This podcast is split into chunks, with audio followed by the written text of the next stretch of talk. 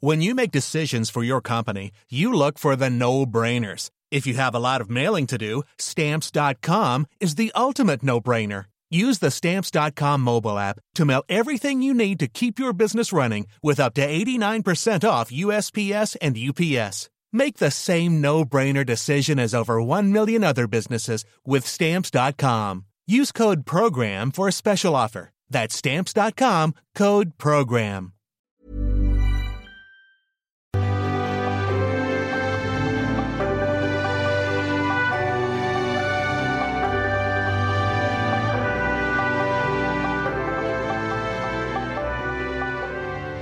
Hoy, a las 6.40 de la mañana, elementos de la Secretaría de Marina detuvieron a Joaquín Guzmán Loera en la ciudad de Mazatlán junto con un colaborador. Hemos hecho esperar un poco a ustedes para esta conferencia en razón de que preferimos tener una plena identificación y ya los peritos de la Procuraduría lo, lo, hicieron, está identificado al 100%, ha sido revisado por los médicos y en un momento más será trasladado al penal que corresponda. Esta detención es producto de una operación que fue trabajada durante varios meses en una coordinación plena entre todas las instancias del gobierno federal que han concurrido de manera importante para este trabajo y la detención fue impecablemente lograda por los elementos de la Secretaría de Marina. Ese sábado 22 de febrero del 2014 terminaban 13 años de persecución del Chapo Joaquín Guzmán Loera, quien desde su fuga del penal de máxima seguridad de Puente Grande, Jalisco en el 2001, era el narcotraficante más buscado del mundo. El líder del cártel de Sinaloa, entonces la organización criminal más importante de México, se encontraba en el número 401 del condominio Miramar de dos torres y 27 departamentos en el malecón de Mazatlán. Acababan los rumores que cada año corrían sobre su captura, que lo habían visto en Honduras o en Guatemala, donde una vez ya había sido detenido, o en algún otro país centroamericano. Finalmente, el capo número uno del narco por el poder y todos los mitos que se crearon a su alrededor, había caído en su natal Sinaloa, el lugar desde donde construyó un imperio. La semana previa a su captura en operativos conjuntos de la Policía Federal, la Marina y la PGR, hubo detenciones de personas señaladas como sicarios al servicio de la organización criminal encabezada por el Chapo Guzmán de 56 años, incluso de Jesús Peña, jefe de seguridad de Ismael El Mayo Zambada, y el allanamiento de la casa de Griselda López Pérez, primera esposa de Guzmán Loera. Todo parecía indicar que el cerco sobre el Chapo se estaba cerrando. Días antes llegó a Mazatlán un grupo importante de elementos de la Marina, lo que hacía suponer que algo grande estaba ocurriendo o se estaban alistando para algo pesado. Los miembros de la Marina se quedaron en un búnker de Culiacán. Jesús Murillo Caram, entonces Procurador General de la República, informó después que hubo cateos en los domicilios donde acostumbraba llegar el Chapo. Siete de esas casas estaban conectadas por medio de túneles, utilizando el propio drenaje de la ciudad. Las puertas de algunas de esas casas estaban reforzadas con acero el Chapo había llegado dos días antes a ese lugar, de manera discreta al parecer, para asistir a una fiesta. Al momento de su captura estaba con su esposa Emma Coronel y sus gemelas. Antes de las 7 de la mañana, integrantes de la Marina sin lanzar un solo disparo, sacaron de ese lugar a varias personas, los llevaron hasta un helicóptero que los esperaba a unos metros. Estados Unidos colaboró plenamente en esa detención, admitió el procurador Murillo Caram. Después de las 2 de la tarde, el Chapo fue mostrado ante la prensa en el aeropuerto de la Ciudad de México, cuando era llevado a un helicóptero de la Policía Federal que lo llevaría al penal del Altiplano en el Estado de México. Joaquín Guzmán lo era, de bigote, vestía camisa azul, pantalón de mezclilla, iba esposado con la cabeza agachada. Parecía resignado. Acababan entonces 13 años de búsqueda, pero no era el fin de la historia del Chapo. Volvería a burlar a las autoridades.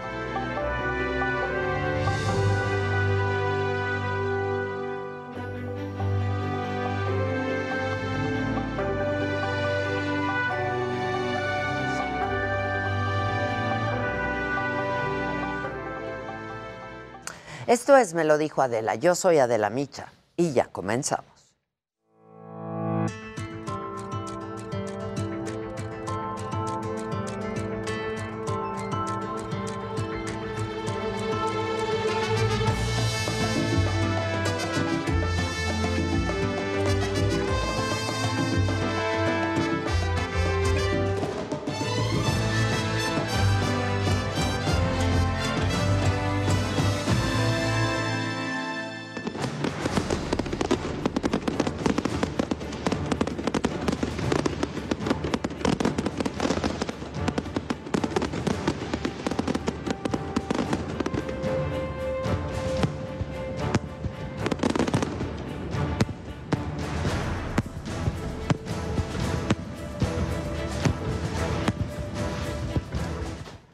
Así es como festejaron en Donetsk, que es uno de los territorios separatistas prorrusos de Ucrania, el reconocimiento de su independencia por parte de Rusia. Esta acción aumenta la tensión en el mundo. Las celebraciones se extendieron por varias horas. Más adelante le tendré toda la información completa.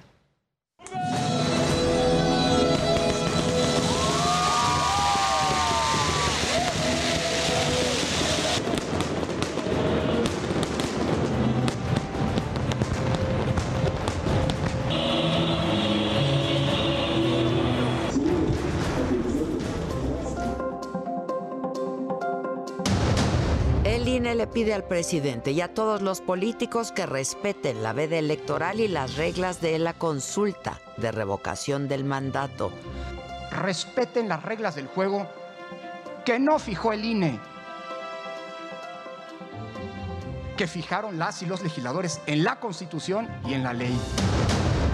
La jefa de gobierno de la ciudad, Claudia Sheinbaum, asegura que los consejeros del INE no siempre respetan las reglas. Dice que no cumplen con su papel de árbitros. Me da risa la crítica del presidente cuando tiene a un lado de él un consejero que asiste a un evento o él mismo participa en un evento de un partido político.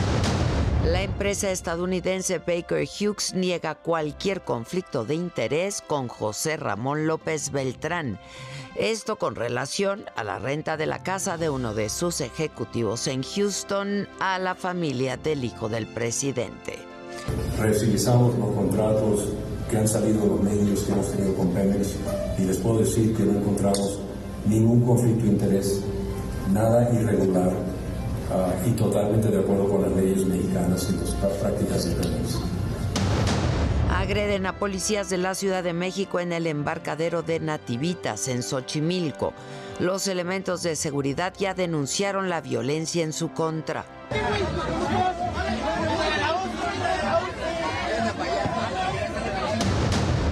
Luego de negarle el aborto a pesar de tener una orden judicial, finalmente interrumpieron el embarazo de la niña de nueve años en Guerrero, quien fue abusada por su primo. Colombia aprueba la despenalización del aborto. Las mujeres podrán interrumpir su embarazo hasta las 24 semanas de gestación. Rusia envía tropas a las regiones separatistas de Donetsk y Lugansk en el este de Ucrania tras reconocer su independencia. Hola, ¿qué tal? Muy buen día. Los saludo con muchísimo gusto y que es martes, es 22 de febrero. Esto es Me lo dijo Adela y estas son hoy las noticias. Integrantes de la Coordinadora Nacional de Trabajadores de la Educación se enfrentaron con policías en Morelia, Michoacán. La violencia comenzó cuando los maestros trataron de instalar un plantón frente al Palacio de Gobierno para exigir pagos y que solucionen procesos administrativos en la Secretaría de Educación del Estado. Hubo tres detenidos que liberaron horas más tarde.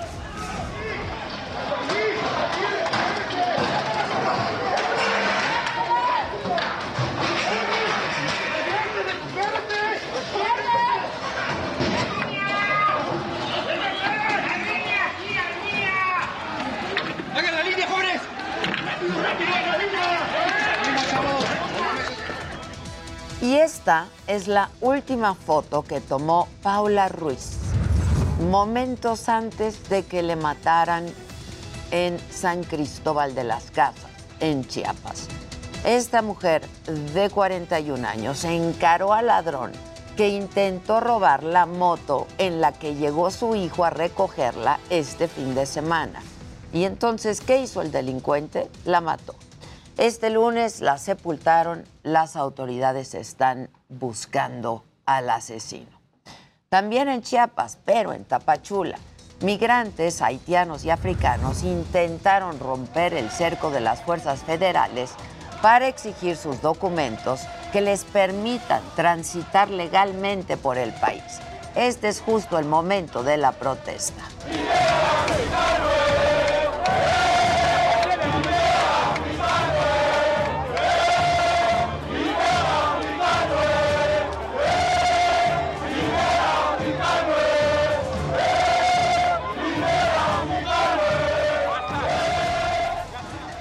Y en Guerrero, la semana pasada, les conté de esta historia de una niña indígena de 9 años que fue abusada por su primo de 12 años.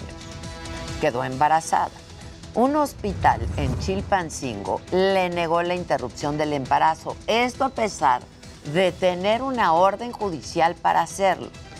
Finalmente, se realizó ya el procedimiento este fin de semana, la niña fue dada de alta y las autoridades acordaron darle seguimiento a este caso para apoyar a la menor que vive en la montaña de Guerrero. Esto que nos contaba y de lo que nos hablaba Eufrosina ayer aquí en este mismo espacio.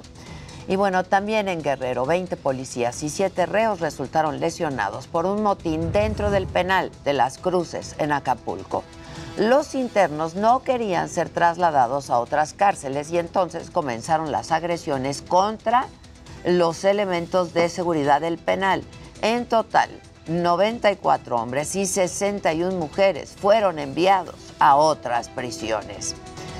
Eh, aquí en la Ciudad de México agredieron a policías, esto en el embarcadero de Nativitas. Cuatro elementos de seguridad resultaron heridos al intentar detener una pelea entre remeros y trabajadores del área de turismo de la alcaldía Xochimilco. Los policías ya denunciaron las agresiones en su contra y estas son las imágenes.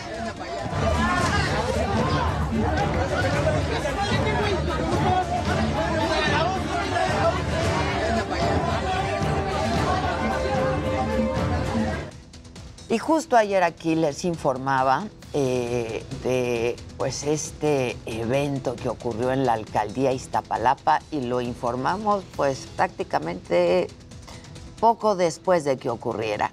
Resulta que un alumno de secundaria llevó la pistola de su papá a la escuela. Se disparó y resultó lesionado. Las autoridades regresarían el programa Mochila Segura para evitar este tipo de accidentes. Eso dijeron al menos. ¿Por qué lo quitaron de entrada? Un menor de tan solo 13 años de edad tomó sin permiso el arma de fuego que le pertenecía a su padre. Dicha pistola la llevó a la escuela secundaria y tras manipularla se disparó accidentalmente en la mano. El padre del menor, de nombre Eleuterio, adquirió esa pistola Glock calibre 380 como medida de protección personal. El arma estaba resguardada en una de las habitaciones de su casa, de ahí la sustrajo su hijo. Cerca de las 8 de la mañana de este lunes, Uciel se encontraba en uno de los laboratorios de la secundaria. Sacó la pistola para mostrarla a sus compañeros. Aparentemente la quería presumir. Tras manipularla, se disparó en el dedo anular. Eso tenemos eh, mucha certeza de que lo que hicimos fue lo correcto. Resguardamos al niño y él está cuidado ahorita por sus padres. Eso es lo que nos interesa. Un protocolo muy específico eh, de la Secretaría de Gobernación. Cuando llega a entrar un, arma a, los, a las escuelas, nosotros lo echamos a andar. De manera inmediata fue atendido por paramédicos, quienes arribaron al centro escolar que se ubica en Calzada de la Viga, en la alcaldía de Iztapalapa. Lo valoraron y se lo llevaron a un hospital de Coyoacán para una reconstrucción estética. y eh, los padres, eh, por la responsabilidad que tienen sobre, sobre el menor de edad, pues tendrán que, deslindar responsabilidades respecto al incidente. Eleuterio, padre de Uciel, fue detenido y presentado ante una agencia del Ministerio Público. Ahí declaró que contaba con todos los permisos para portar armas de fuego otorgados por la Sedena. La pistola la adquirió como medida de seguridad para su familia tras ser víctimas de un asalto. Después del incidente, algunos de los alumnos que permanecían en la secundaria se fueron a sus casas, expresando el temor que un hecho como este vuelva a ocurrir. ¿Qué recomendación harías a la escuela y a las autoridades? Que revisen las mochilas de los alumnos al entrar.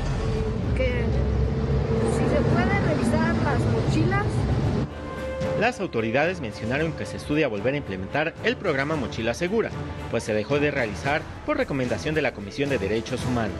No se está llevando por eh, que haya una recomendación de derechos humanos en este sentido, pero sin embargo una gran respuesta, una respuesta oportuna y de atención por parte del director del Instituto. ¿Regresará el operativo Mochila Segura? Estamos platicando sobre cuál es eh, con la Autoridad Federal Educativa, al final es una prerrogativa de ellos y con los padres de familia. El programa Mochila Segura nació en el 2004, luego de que un menor de tan solo 13 años de edad ingresó un arma a una secundaria, también en la alcaldía de Iztapalapa, y disparara accidentalmente contra una compañera a quien le causó la muerte. Con información e imágenes de motorreporteros, para Me lo dijo Adela, Heraldo Televisión. Y justo vamos a Iztapalapa, la secundaria número 79, donde ocurrió este hecho, porque padres de familia están dialogando con maestros y ahí está mi compañero Gerardo Galicia. Gerardo, ¿cómo estás? Buen día.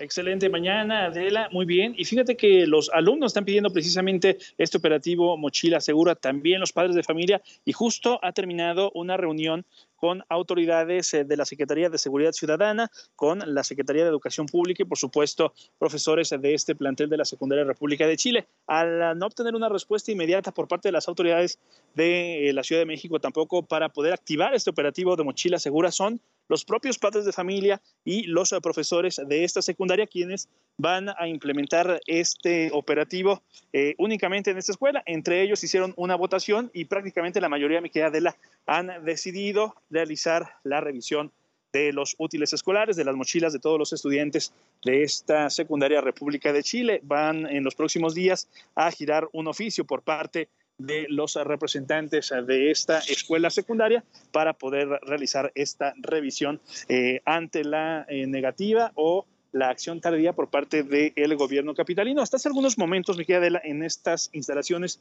tuvimos ya una riña con algunos padres de familia y otros además que están exigiendo incluso la eh, expulsión del menor que trajo o, o portaba el arma de fuego justo al interior de este plantel. Y también cabe mencionar que tuvimos eh, tiempo de charlar con el señor Aldo. Él es eh, el padre de familia de otra menor que resulta lesionada luego de esta bala. La bala perdida, mi Adela, prácticamente impacta a otra estudiante y esta resultó con una fractura en la pierna. Lo que está exigiendo el papá, el señor Aldo, es que se implemente de manera inmediata también este operativo llamado Mochila Segura para que se puedan revisar las eh, mochilas y todos los útiles y todas las portaciones, eh, todas las eh, pertenencias de los alumnos que ingresen al menos a este plantel ubicado en la Calzada de la Viga, perímetro de Iztapalapa. Por lo pronto es lo que sucede y vamos a seguir, por supuesto, muy pendientes. Pues sí, estaremos atentos. Muchas gracias, Gerardo. Vamos al escenario político. Representantes de los partidos de oposición solicitaron revisar de dónde sacan recursos los militantes de Morena para financiar la campaña de promoción de la revocación de mandato. El consejero electoral Ciro Murayama advirtió que si hay recursos públicos se estaría cometiendo un delito. Y si en alguna eh, eh, situación hubiese recursos públicos detrás de alguna asociación, detrás de alguna campaña referida a la revocación de mandato, perdón, estaríamos ante un delito ante el desvío de recursos públicos. Yo espero que no se llegue a ese extremo. Bueno, y además, durante la sesión del INE, el consejero Murayama subrayó también que el instituto ha tenido que emitir varias medidas cautelares contra distintos funcionarios que no están respetando la veda electoral.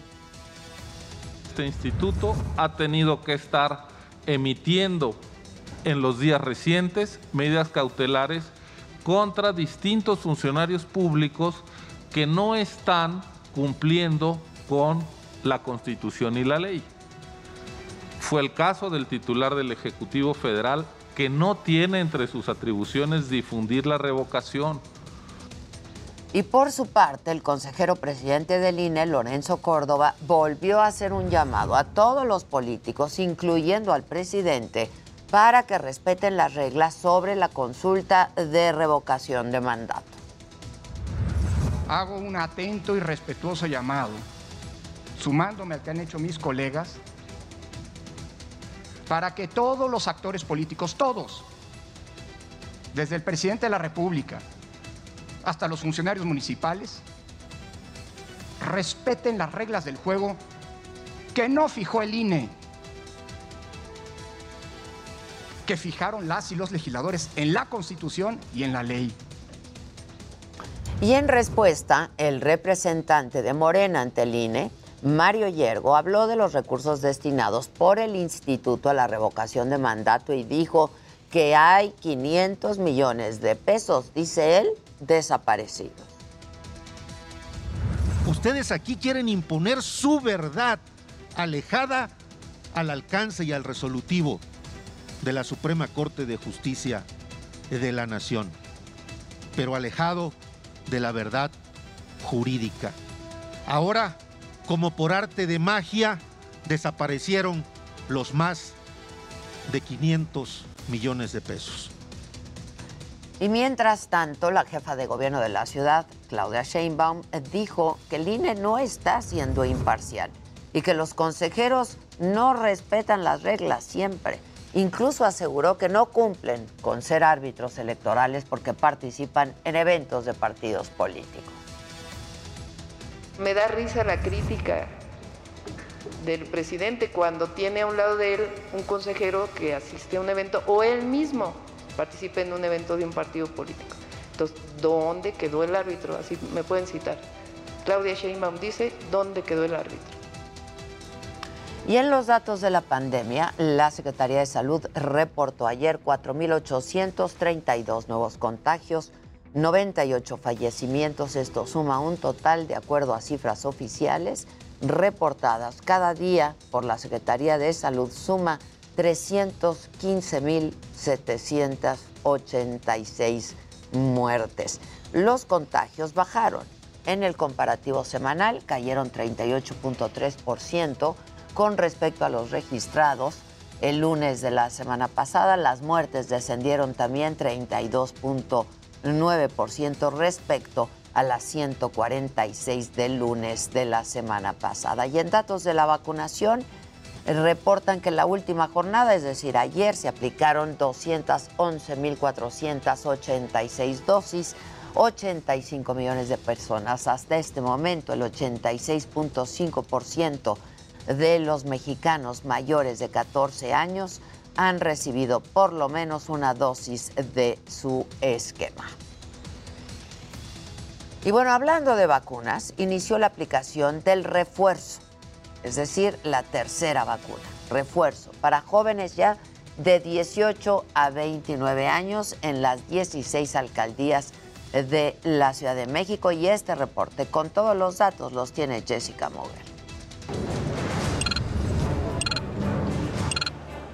En el arranque de la aplicación de la vacuna de refuerzo contra el COVID-19 para jóvenes de 18 a 29 años se acabaron los bailes y los disfraces. Ahora la atención se concentró en la vacuna que querían aplicarse. En esta ocasión, algunos jóvenes que tenían las dos primeras dosis con el biológico ruso Sputnik B prefirieron cambiar por AstraZeneca. De hecho, sí teníamos Sputnik y queríamos que nos pusieran AstraZeneca para, pues preciso, este, pues complementar. La vacuna.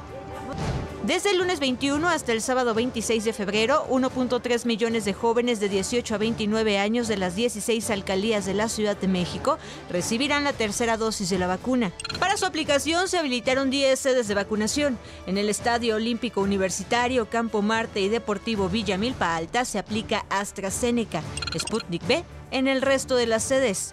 En el Estadio Olímpico Universitario, el personal médico admitió que sí hay preferencia por una vacuna. Sobre todo tiene que ver con la situación de, la aceptación para salir del, país. Entonces, tomando en cuenta que es un grupo de edad que tiene más movimiento hacia el extranjero, eh, es una aceptación mayor. Yo creo que desde el grupo anterior, que era 30-39, estamos teniendo una mayor solicitud de una vacuna que es aceptada prácticamente en todo el mundo. En cuanto a términos de, eficacia o de, efectividad de la vacuna, pues en realidad las dos son muy buenas. En la sede de vacunación habilitada en el Palacio de los Deportes, hubo personas que llegaron buscando AstraZeneca, pero encontraron la vacuna rusa. Aún así decidieron aplicársela. El único problema es que no la aceptan en algunos viajes pero pues ha mostrado su eficacia y la verdad de eso a nada es mejor tener una vacuna. Apenas el viernes pasado, el gobierno capitalino informó que el 55% de las personas que tuvieron la posibilidad de elegir su vacuna prefirieron AstraZeneca, mientras que el 45% Sputnik B. Sobre la combinación de las vacunas, ensayos clínicos realizados por el Fondo Ruso de Inversión Directa y AstraZeneca han demostrado que es segura. Por eso algunos como Karen optaron por combinar he visto varios estudios de médicos em, que creo que prueban que es un poco mejor combinarlo para que dé eh, una mejor, eh, pues un mejor efecto en el cuerpo para que nos ayude. Para me lo dijo Adela, Jessica Moguel, Heraldo Televisión.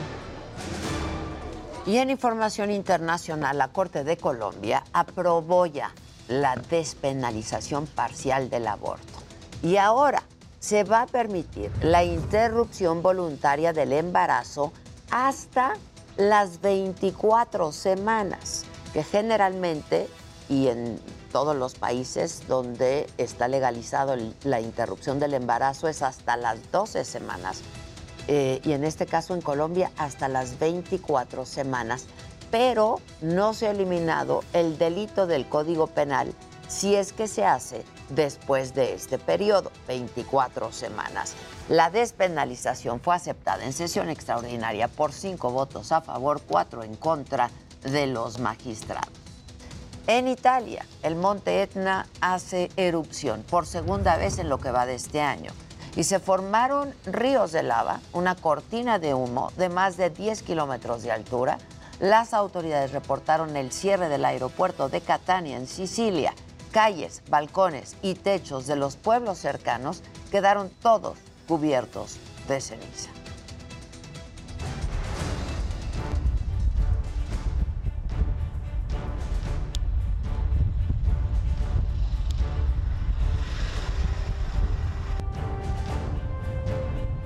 Vamos justo a la plancha del Zócalo porque hay cuatro trabajadores de Xochimilco, de la alcaldía Xochimilco, en huelga de hambre. Israel. Adela, Hola Israel. Gracias, Adela. Muchísimas gracias. Es un gusto saludarte esta mañana. Exactamente estamos ubicados aquí en la plancha del Zócalo Capitalino. Como lo señala, se cumplen 24 horas de esta huelga de hambre de cuatro trabajadores del área de limpia y recolección de basura. Todos ellos son de la alcaldía Xochimilco. Ellos están denunciando, por un lado, bueno, pues una represión por parte de su jefe directo y en ese sentido, bueno, pues les han retirado ya los vales con los que cargaban combustible y por supuesto no pueden salir a trabajar. Esto ya también repercute en las diferentes colonias donde ellos se dedican a llevar a cabo la recolección de basura. Están por supuesto apelando a la jefa de gobierno para que pueda pues eh, checar esta situación, de dialogar por supuesto con sus jefes directos, intervenir para poder llegar a un acuerdo. Adela, vamos a platicar con el señor Ismael, quien es por supuesto uno de estos trabajadores, de estos cuatro trabajadores que está en huelga de hambre manifestándose aquí en la del Zócalo. Ismael, muy buenos días. Exactamente qué es lo que ha ocurrido y por qué deciden tomar esta huelga de hambre como manifestación aquí en el Zócalo. Por la represión del señor Gustavo Arias, que es el director general de servicios urbanos en la alcaldía de Xochimilco. Exactamente qué es lo que ocurrió. Nos cortó el combustible desde el día 12 de enero sin respuesta alguna Pero lo peor de todo es que hoy nos quiere ya quitar los camiones. Si no hay una respuesta, ¿qué sigue en su protesta? Seguiremos aquí y lo peor de todo, que el delito peor es haber sido amigo del profesor Abelino Méndez. Oye, ¿y qué pasa en las colonias donde habitualmente ustedes hacen la recolección de basura? Ahorita, ¿quién está llevando a cabo esa labor? Mm, meten a otro compañero o de plano no hay nadie. O sea que ya podríamos decir que están afectando algunas colonias en Xochimilco. Sí. Muy bien. Muchísimas gracias, Ismael. Te agradezco mucho. Pues Adela, esto es lo que está ocurriendo en estos momentos. Desde ayer a las 7 de la mañana comenzaron con esta huelga de hambre. Son cuatro trabajadores del área del INTE Recolección de la alcaldía Xochimilco. Y bueno, pues esperemos que las autoridades tomen cartas en este asunto, porque quienes están pagando los platos rotos es la ciudadanía de Xochimilco, que no tiene, por supuesto, esta recolección de basura en las diferentes colonias. Muchas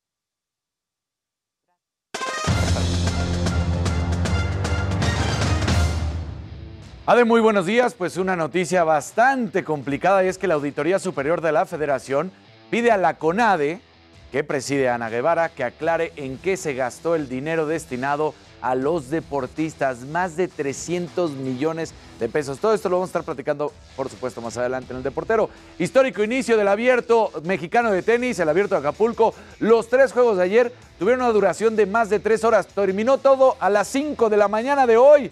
Una cosa de locura. Y continúa la actividad de la Champions League. El Chelsea juega frente al Lille francés y el Villarreal contra la Juventus. Todo esto más adelante. Ahora vamos a ver gadgets con Luis Geige.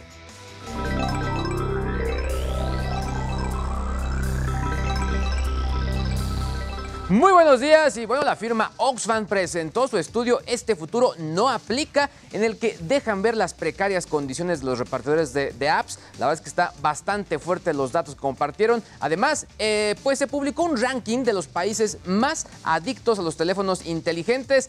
Spoiler alert, México no está en el top 10, pero les voy a decir cómo saber qué tan adictos somos a los teléfonos. Finalmente, un mexicano se declaró culpable en Estados Unidos de vender software, pues espía para monitorear políticos en México y Estados Unidos. La verdad es que es una historia bastante, bastante macabrona, con el debido respeto a Maca. Pero bueno, estimado Jimmy, ¿a quién traes? Entre piernas.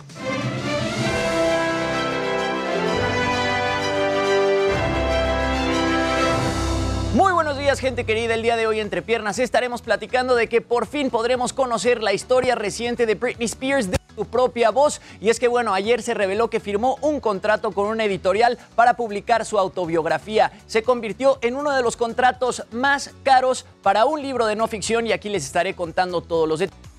Y además, bueno, ya se compartieron las fotos oficiales de Pablo Montero como Vicente Fernández. Esta serie está siendo producida por Televisa y Univisión basándose en el libro El último rey de Olga Warnat. Y bueno, ayer el hashtag Respect Dana Paola se hizo tendencia en todas las redes sociales. Esto luego de que, bueno, Dana Paola acusara a la revista People en español de hacerle body shaming en las fotos en las que aparece en la última edición. Lo estaremos platicando. Mi querida de Buenos Días, regreso contigo.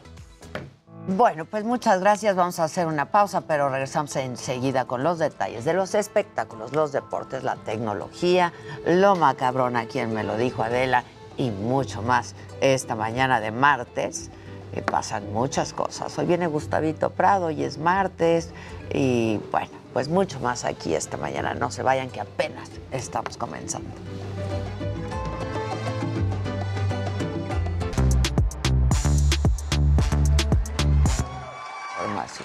Sí. Yeah. ¿Ya están grabando? Están grabando. Bueno, pues aquí, aquí estamos todos y ya están grabando y viene lo macabrón. Eso es todo. Venga.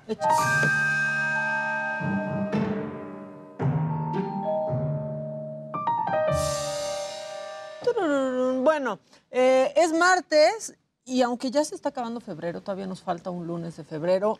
Nos está costando trabajo. Nos está costando trabajo hasta despertar. Así que hoy puse una descripción gráfica de todos ustedes y de todos nosotros por las mañanas. Viene.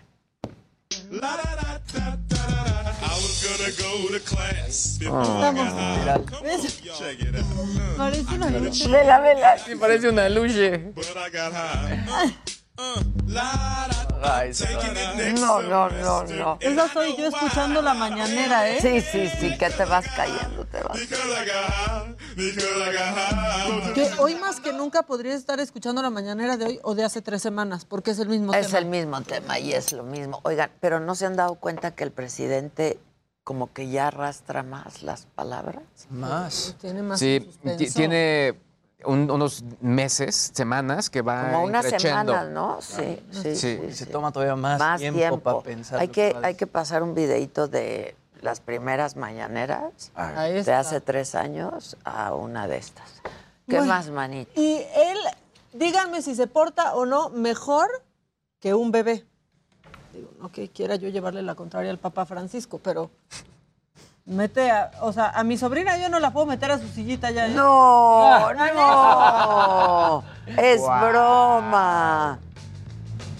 Perdón, pero punto para los perros. Le faltó darle un tenedor y un cuchillo. Sí, ve. Acomoda y baja. Él baja la, él baja la mesita. Está Eso no hacen los niños. Sí, en no, Corea. no, no, ¿qué no. van a Los niños hacer? te avientan la comida. Claro. Bueno, y esto, este, no sé si sea crueldad infantil, pero está viral y está muy divertido. A ver.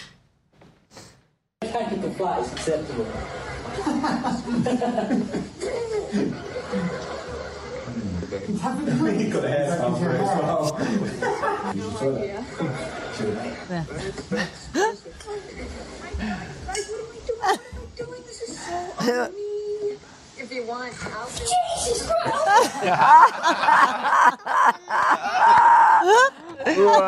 Pero aparte, ¿cómo se queda? Como cuando se te sube el muerto. que quedas como- Así como, ¿qué, qué- No cómo? entiende nada. ¿Cómo Sí, es sí. esto? Sí, ¿Cómo está es muy- esto? Está muy bueno. Y ustedes imagínense poder hacer esto. Este reportero se está haciendo viral, pues porque miren para cuántos medios puede trabajar en distintos países. Se llama Philip Crowther y está a ti. Esto te va a encantar. A ver.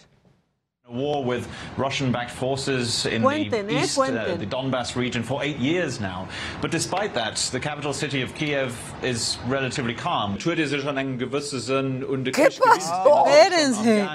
am Osten an der Donbass-Region äh, zwischen der Ukraine an der russischen Separatisten dos reuniones que va a mantener el presidente francés hoy en Moscú con el presidente ruso Vladimir. Putin y mañana aquí en Kiev con el presidente ucraniano Volodymyr bárbaro! Zelensky. Moscou brandió un anuncio de retirada ¡No da terça-feira como prova de que os temores da guerra foram fabricados por um ocidente hostil liderado pelos Estados Unidos. À ce stade, la guerre semble probable, c'est aussi simple que cela. ¿Cómo Mais il y a encore a cette lueur d'espoir que la diplomatie puisse arrêter une invasion russe de l'Ukraine. Das ist genau das, was sie erwartet hatten. Desinformation, gefälschte Angriffe und Reformen für Russland in die Ukraine einzumarschieren. Holandés, Aber alles ist sehr schwer natürlich vor Ort zu überprüfen. Sí. Seis. Seis. Esos son, ¿Quién va a- esos son corresponsales. Y el idioma inglés se Y no domina. está luego. leyendo, ¿eh? O sea, está como uno, contestando. No como uno. Pero este sí ya trae su propio equipo, porque ya trae su propio claro. cuadro, todo. Lo el- que Ya nada más Exacto. cambia el micro Exacto, de la Está padrísimo televisora. porque él tiene su canal de YouTube y entonces ahí empieza a subir los videos, así, un reel de lo mismo en todos los Está idiomas. que que increíble. aquí Bárbaro. Padre. Seis, Qué está padre. Y ahorita con lo de Ucrania, pues digamos que tiene chamba. Sí, mucha Sí, anda en chamba. temporada fuerte. Ese Sí. es un freelancer profesional. Y ustedes que se quedaron tranquilos, porque su novia les dijo, ¿no? Su novia o esposa les dijo que voy rápido aquí la- a la inauguración de un negocio de uñas y regreso. Bueno, esto sucedió en Ecatepec. Este, y miren qué bien se la pasaron. Llevaron al stripper a la inauguración. Oh, bueno. Por favor, vean cómo está ahí una niñita como al fondo de. ay, Sí, ahí está. ay, un señor. Hasta bailando la niñita. La niñita está bailando. Solo para que reflexionen la próxima vez que digan. Y Voy te al, a todas. sí, voy al nail bar. Y las uñas, apá. Y las uñas. Voy al nail bar y regreso. Pues miren quién les puede hacer el manicure y pedicure. Pues sí. Se hicieron virales, la verdad es Pues que se sí. hizo virales. Buena este, promoción. Pues Buena sí, promoción. El pues. Hell's Pass se llama. Sí, un clickbait. Un clickbait, sí. ¿Quieren una más o ya la siguiente, por El favor? que sigue, por favor. La que sigue, por favor.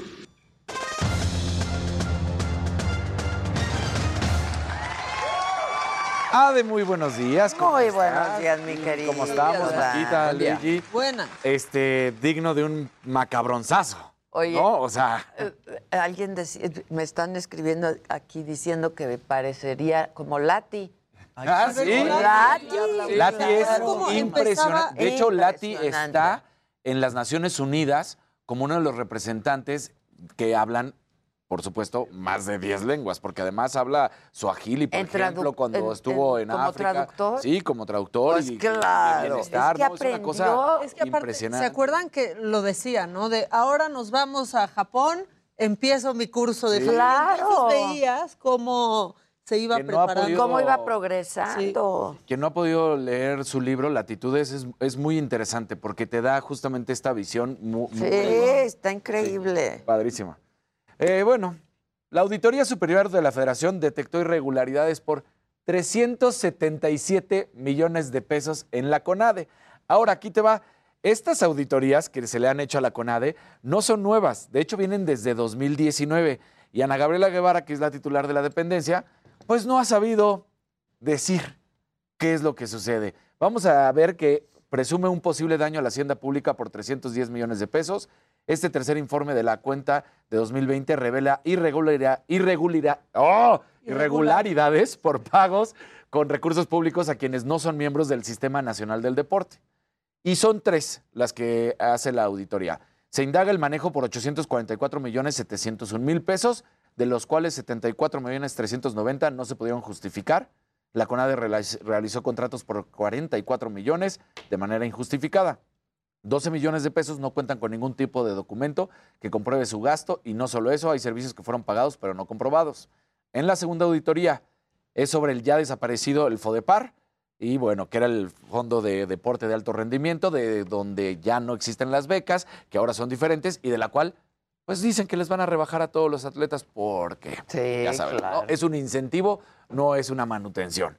Bueno, de esos 312 millones, resulta que se investigó el 44% y se encontró un monto de 30 millones sin justificar.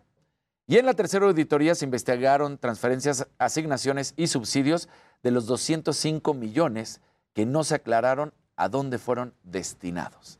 Una situación brutal. ¿Dónde- ahora sí que ¿dónde está el dinero? Pasó en el 2019, pasa ahora en el 2020. Pero Estamos, pueden comprobar, ya dije. Exacto. Sí, ya dije. eso dicen. Todo el tiempo dicen que lo pueden comprobar, pero pues no han comprobado los del Pasaron tres 2019, años, ¿no? Claro. ya lo de 2020 y seguimos con esta situación. Entonces, pues sí está muy grave la situación y no hay cambio hasta el momento, pero bueno. Pues sus seis mil pesotes a los atletas. Tus seis mil pesotes a los atletas, hombre. Con eso pueden hacer todo. Ganar medallas de oro, ir a Comprar competir, equipo, viajar. comprar tenis especiales Exacto. así como para Calcetines, deporte. Claro. de- o sea, Ni el uniforme. No, no. No, claro que no. Exactamente. Después de esta mala noticia y desagradable noticia, nos pasamos al abierto mexicano de tenis. Tres partidos, cada uno de más de tres horas. Todo el mundo está en Acapulco menos Todo el mundo está en nosotros. Acapulco. Sí, o Oye, sea, pero no podían ni Preguntas por entrar. alguien, está en Acapulco. ¿eh? No podían ni entrar. No. Ayer vieron las imágenes. Nadie Alejandro Gous estaba quejando que decía, todas estas personas no podemos entrar porque solo hay dos accesos. Sí. No, es que ¿Para qué- para qué era lo que habíamos platicado raro, también que porque estaban haciendo. En todo el realidad siempre ha estado bien Muy bien organizado, organizado. ¿eh? Sí. El abierto. Nada más que en esta ocasión fue todo lo del código QR y que sí, tienes sí, que sí, ser. sí. Que, que dices, bueno, en esa parte está bien. Sí está porque bien, están pero tomando tenían las que agilizarlo. Tenían que agilizarlo y tendrían que poner dos módulos más o tres módulos Sí, más de los entrada. que sea No necesario. en riesgo los que están esperando. Sí, Claro. Porque es lo mismo que te pasa sí, en el avión, ¿no? Que afuera te hacen las filas enormes, supuestamente de un metro, y ya todos unidos. Claro. Dices, entonces, ¿de qué sirvió? Claro. Bueno, entonces eh, se rompió el récord como los partidos más largos en la historia del torneo con duración de más de tres horas. Isner venció a Verdasco, Dimitrov, uno de los campeones, perdió ante Kozlov y en el último juego, que arranca alrededor de las 2 de la mañana, y esta parte es la, a las 2 de la mañana sonaba el himno nacional, porque estaba en la cancha central, porque estaba todo, por supuesto. Entonces, Zverev sufrió, pero avanza a la siguiente ronda, esto terminando casi a las 5 de la ¿Empezó el mañana. juego a las 2? A las 2 empieza todo, ¿no? Todo el Pero protocolo. creo que es el, el- partido que más ha durado en el abierto Sí, tenis por eso decíamos, se, rompieron Sí, el todos récord. los récords. Sí, no, no, no. ¿Seis cosa- horas o cuánto? No, no, tres horas, tres horas con 20 minutos. Ah. Una Pero cosa, hubo uno de, como una de cosa de locura. Es- es- sí, entonces, bueno. Tres juego horas 20 minutos. Ajá, el que horas 20 más tiempo ha durado en el abierto. Sí, está cañón. Tortícolis. Sí, no. Imagínate. Sí, sí, todo. De hecho, había historias de, de una chava que había viajado desde Tabasco para ir y que no le importó y que llegó casi sabiendo que era de madrugada el partido y ahí seguía en vivo. Otra de Monterrey, otro, o sea, venen de todas Para partes. verlo, para- sí, para claro. verlo. Todo el mundo está en Acapulco. Exacto. Ay, Así con que- el calorcito rico y nosotros aquí. Debimos de haber eh, nos Nunca, ido ya a empezó. transmitir, se les dijo, pero Ya nadie. empezó el calorcito aquí. Para Sí, que no extrañen. Sí, ya Las sé, noches ya. ya está cañón. Exacto. Yo ya, sí, ¿verdad que sí? Un calorón. Tú dices Yo que todavía no, por no. tu casa. Y luego empiezan No. los mosquitos y ahí no todo. Ah, ya sí, todo. sí, Bueno. Oye, y nada más, ¿te acuerdas de lo que había sucedido con los aficionados de Monterrey de las barras? Es algo que siempre hemos criticado que no se debe permitir que suceda en México. En Sudamérica y en algunas partes de Europa, como ayer lo contábamos, por ejemplo, lo que sucede en Inglaterra, en Bélgica, en Italia, cuando las barras toman demasiado poder empiezan a amenazar a los futbolistas y a directivos. Bueno, pues, y por eso siempre se ha tratado de evitar que estén en México. ¿Te acuerdas que habíamos dicho que cuando viajaron al Mundial de Clubes pusieron las cabezas en hieleras, las fotos, las fotos de Sí, las sí, cabezas sí. en hieleras? Bueno, pues ahora aficionados de Monterrey salieron a recriminar, a decirle, no estamos de acuerdo en lo que están haciendo las barras, pero tampoco estamos de acuerdo con lo que está pasando con la directiva. No están tomando bien y fueron a recriminarle a los jugadores, volvieron a poner ahí letreros donde decían, por ejemplo, a Pizarro, vas a escuchar los abucheos hasta en tus sueños. Le bajaron un poco, pero la gran mayoría de los aficionados de Monterrey también se mostraron en contra de lo que están haciendo la barra. Pues sí. Porque dicen, espérense, tampoco. Y es momento... Pero sí a los futbolistas se les Sí, ponían Se ahí. les ponían ahí, los agredían. Entonces hay que decir, o se para esta situación, o vamos a acabar como en Argentina, o como en Inglaterra, o como en Bélgica. O sea, hay que ponerle un alto. Porque estas barras están patrocinadas por los mismos equipos de fútbol. Les dan, Sí, les dan la- Les dan los recursos, les dan los boletos de camión, les dan los boletos para entrar a los estadios. Entonces, o se les pone un alto, o va a seguir así. Claro. O peor. O peor. Peor. Que eso es el problema. La que sigue, por favor. Me ganó.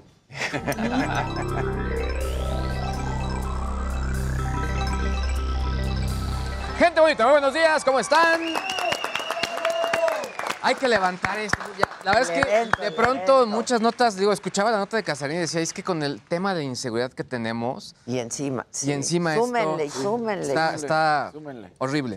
A ver, eh, me gustó, voy a ir directamente a esta nota, los países que son más adictos al teléfono celular. Buena noticia, México no está, pero no está porque creo que no contestaron la encuesta. Ah, claro. Pero a ver, el que más, digamos que es el más adicto en, en su población es China, sin 36% de los encuestados. Después está Arabia Saudita, Malasia, Brasil, Corea del Sur, etcétera. Esto no nos dice mucho. Pero me voy a ir directamente a lo que les preguntaron, que eso está súper in- interesante. Ah, vamos a contestarlo. Vamos a contestarlo. A ver, bien. Exactamente, son 10 preguntas. La primera pregunta es, ¿extraño el trabajo que planeé debido al uso de teléfonos inteligentes? Repíteme la Extraño el trabajo, digamos, extraño realizar una actividad porque ya no la hago debido a que estoy usando teléfonos inteligentes. No. No. Ok. Ahora, ¿tengo dificultades para concentrarme en clase mientras hago tareas o mientras trabajo debido al uso de teléfonos inteligentes? Pues eso sí. Sí. Ya nos aventamos una película de Netflix sí. en dos días en vez de. Ahora, esta me encantó, me dio mucha risa. Siento dolor en las muñecas o en la parte posterior del cuello mientras uso el teléfono Super inteligente. sí. Super sí. Yo me acordé- las manos. ya, ya.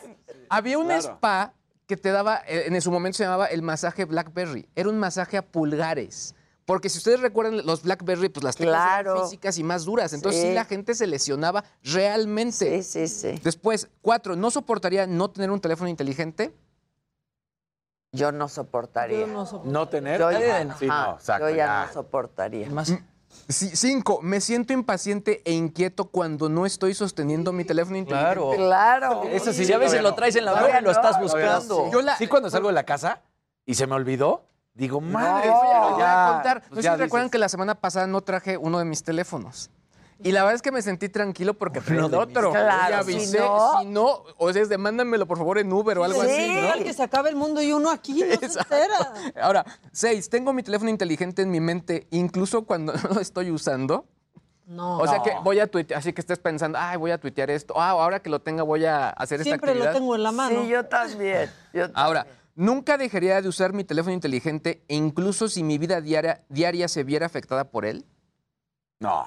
No, no, Sí pues sí, porque no lo soltamos, o sea. Yo me acordé del caso. Ya no hay ni que preguntar, haría, ya lo hacemos. ¿Se acuerdan cuando el, caso esto de los equipos Samsung, que no todos, o sea, para que no se vayan a pensar mal, esto es, es- no, se- no hay que generalizar, pero hubo equipos Samsung que la batería explotó en Ah, aviones. claro. Es que no te dejaban claro. subir con esos equipos. Sí, claro. Ocho, reviso constantemente mi teléfono inteligente para no perderme conversaciones en Twitter, Sí, Facebook, Snapchat, sí, etcétera. eso Para sí. checar los likes del Instagram. Uso mi smartphone más del tiempo que pretendo. También. Sí. Sí, también. Sí. Las personas que me rodean me dicen que uso demasiado mi teléfono Sí, inteligente. sí. Pues bueno, yo Pero lo también contesté. las personas que nos rodean tienen que entender. No, y las personas que nos rodean hacen lo mismo. Sí, Claro. Nomás los dejan ellos un modo. tantito. Ya Ahora, deja el Ayer hice un, un- un space en, en Twitter y la gente decía, es que de pronto también con lo de la pandemia lo empecé a usar más. Y sí, de pronto, pues es parte de mi chamba. Puros pretextos Pues también. estamos ¿eh? ahí metidos. Claro. Ahora, les quiero compartir que Yo ayer confieso que hubo un momento en que lo aventé el celular. Tú lo avientas mucho. Y dije, ya no puedo. ciertos Ya no momentos, para bien, ¿no? O sea, es que sí sabe desconectarse, o sea, Es la que ese es verdad. el tema, Pues sí. tomarla, o sea, de tener pronto si estás en una comida o en una Ah, sí, reunión, no lo saco. dices, no sé, o sea, pero hasta el otro día dices, no sé dónde quedó mi celular porque estabas ahí. Pero, por ejemplo, ¿no pasa sí que luego ya también lo toman hasta, por ejemplo, si traes la música, luego cuando estás en la casa comiendo y traes la música o algo así, entonces agarras el celular para cambiar, deja el celular, pues si Le está... voy a cambiar le voy a la la música. No, música. el problema es cuando entras a uno de esos agujeros negros de TikTok o de Instagram y te vas ahí, se te van dos horas checando Sí. contenido. O sea, Pura perdedera. Por de la perdedera de aclaración tiempo. de que nosotros seguramente no respondimos la encuesta, porque yo respondí la encuesta y donde el promedio en China es de 35, yo saqué 37 puntos. Sí, claro. O sea, me escribe Cesaria Acosta, que es mi colaborador, me dice, güey, te pasaste. 37. Y me siento moderado. O sea, yo, dent- porque yo la verdad es que sí, si me dices, oye, no hay que usarlos, yo, pues venga, no pasa nada. Pero si hay gente que dice, no, yo sí no puedo ni hacer eso. ¿Activan el Wi-Fi O sea, pero es cuando que vuelan? También yo no. Yo sí. Yo sí, pero no se es- puede. Adela no, la verdad sí. no. No, es el. A ver, amo subirme al avión porque son las únicas Claro. dos Es que- o tres horas en ¿Y si que te vas a se Europa? acabó. Ayer la doctora me decía, Menos. "Ay, añoro esos momentos Yo- donde te ibas de vacaciones a desconectar. Sí, no, no, no, no, no. Yo en el avión no me conecto, Sí. ¿verdad? No me No se conecto. conecta para nada. Y ahora, pues con todo esto que hemos visto del rollo del metaverso y todo este rollo, o sea, al final sí tiende esto a que vamos a estar todavía más clavados, ¿no? Y, y más metidos en este Sí, claro. tipo de cosas. Sí, claro. O sea, es la tendencia No, que pero yo ayer como a las 10 de la noche que seguí, seguí, dije, Ya. ya, y lo aventé. Ahora, hay- dije, ya no puedo. Hay varios consejos para eh, esta desconexión. Y uno que sí dicen, me llamó la atención es pon tu teléfono celular lejos de tu cama durante la noche. Sí, todo el mundo Yo sí dice. lo hago. Ay, Y para pero que más- descanse. Yo eso sí no lo No, hago. no, pero porque si una emergencia. Es que justo eso... no me vaya a hablar la señora de la casa. Eso no, o sea, Claro. que algo pasa, ¿quién te avisa? O sea, al final... No, yo no, eso sí no Yo lo hago, hago. pero para que mi alarma suene lejos me tenga que parar, apagarla. No, yo no lo hago porque yo, tenía- yo- yo hacía eso en la universidad. Yo me despierto y a cualquier hora, ¿eh? Y lo primero que hago es ver el celular. Sí, sí. Con el pretexto de ver la hora y ya me clavo. Yo lo que he Yo hecho, eso sí si ya le- trato de no Si hacer. les sirve es que yo sí lo pongo en silencio, pero ya tengo Las, las que la- las personas que suenan. Claro. La señora de Señora la, casa. Mis Claro, papás, todos los de aquí. Entonces, si ellos llegan a sonar, Claro. el- ahí sí suena Claro, el teléfono, lo demás está en silencio. Entonces ya digo, Sí. ya, ya duermo tranquilo Y porque es que digo, no hemos entendido que no va a pasar nada si te desconectas un rato, ¿eh? Claro. Nada. No se va a acabar el mundo. Y si se acaba, no puedes hacer nada por Claro, controlarlo. ¿Qué dijo O sea, su? sí pasa, tengo una jefa que se pone muy mal. Es cierto, es Pero bueno, cierto. al rato les cuento más historias. Una historia Hay que, que sí parece subir la novela. encuesta, Está ¿no? bien padre. eh, y Josué, bueno, hay que subirla. un mexicano, o sea, espía, cañón lo que estuvo haciendo este cuate. Sí, muy macabrón lo que Ah, pasó. eso está buenísimo. o sea, espía de verdad. Espía de verdad, pero bueno, al rato se los cuento. Ya estás. El que sigue, por favor. La que sigue, por favor.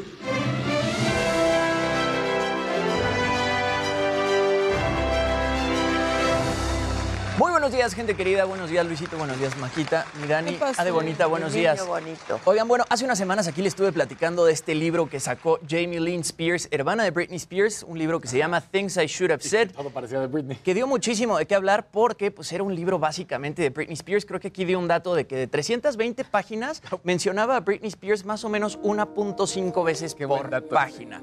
Entonces, pues la cosa ahí entre Britney Spears y Jamie Lynn se puso muy mal. En redes sociales estuvieron insultando muchísimo. De hecho, Britney Spears amenazó a Jamie Lynn en algún momento con demandarla si seguía utilizando su nombre para ganar dinero. Y ahora resulta que Britney Spears ya firmó un contrato para publicar su autobiografía.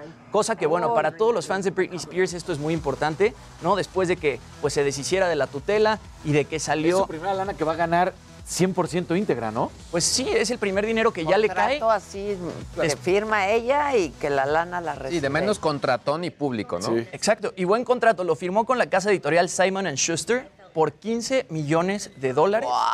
Y bueno, ahí evidentemente va a hablar sobre toda su carrera, pero pues se va a enfocar mucho más en toda la parte de la tutela. Y personal, ¿no? La y personal, Y toda esta parte que vivió tan tóxica con su papá, que le puso el dispositivo intrauterino para que no pudiera No, tener no, bebés. historia la tenían macabrona. medicada, aunque ella no quería estar medicada con medicamentos este, psiquiátricos. Y bueno, pues básicamente va a hablar de cómo ya se deshizo de la tutela y de todo lo que sufrió en ese momento.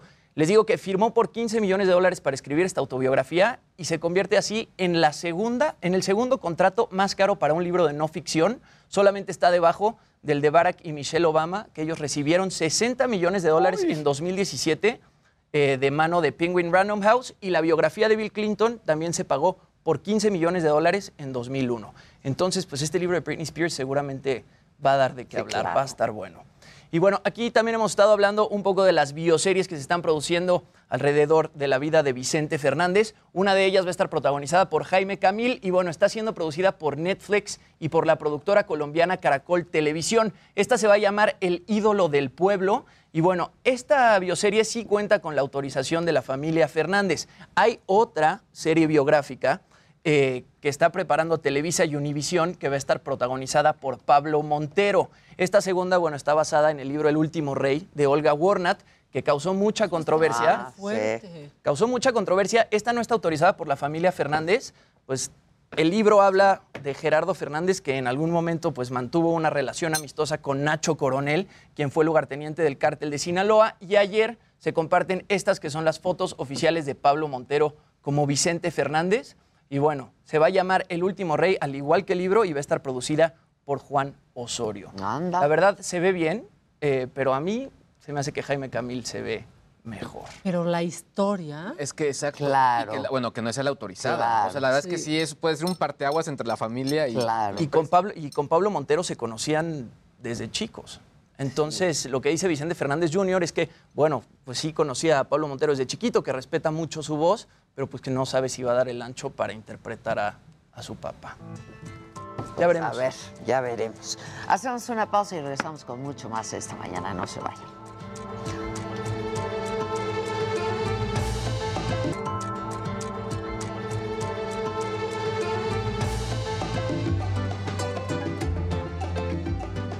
El presidente de Rusia, Vladimir Putin, ha elevado al máximo la tensión con Ucrania.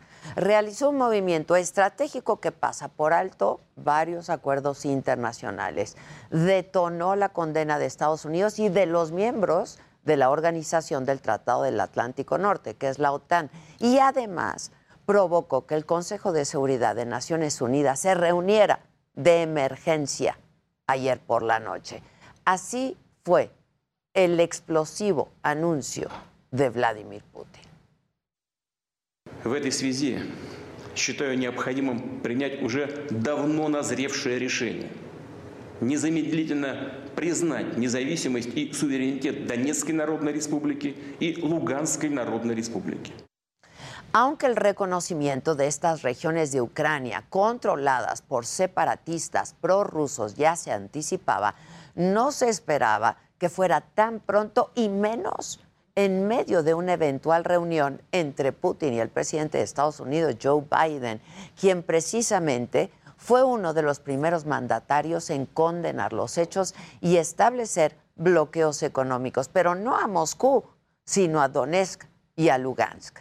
Biden firmó una orden ejecutiva para prohibir nuevas inversiones, comercio y financiamiento de personas estadounidenses en las regiones separatistas del este de Ucrania. Una vez que Putin firmó los acuerdos de reconocimiento, envió tropas a estos lugares, a Donetsk y a Lugansk, bajo el argumento de mantener la seguridad. Y es que en el imaginario de Putin y de los separatistas prorrusos, esto no configura una invasión a territorio ucraniano, una violación al derecho internacional o a los acuerdos de Minsk. De hecho, el presidente ruso fue muy enfático en asegurar que existe una legitimidad histórica de esos territorios exsoviéticos para Rusia. Украина имени Владимира Ильича Ленина. Он ее автор и архитектор. Это целиком и полностью подтверждается архивными документами. Важно понимать и то, что Украина, по сути, никогда не имела устойчивой традиции своей подлинной государственности.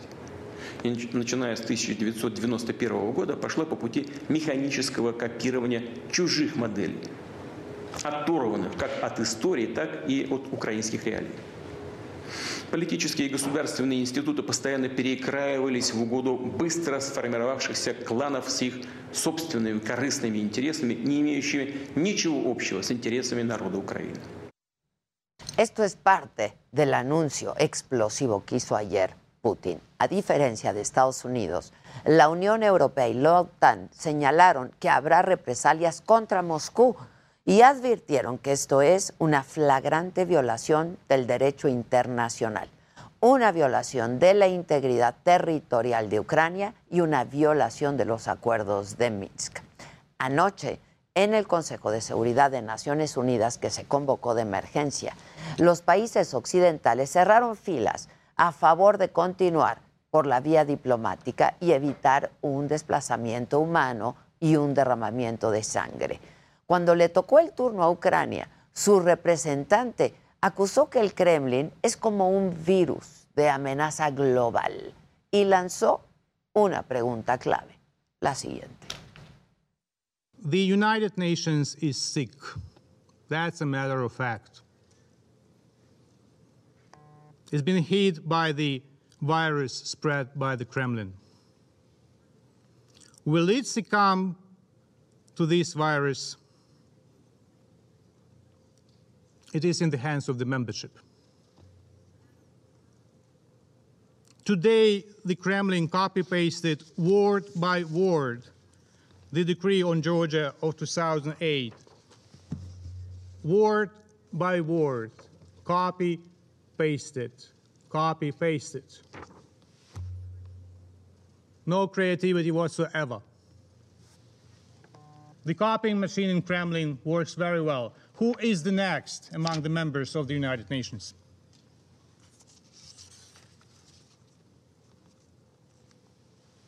The question is open.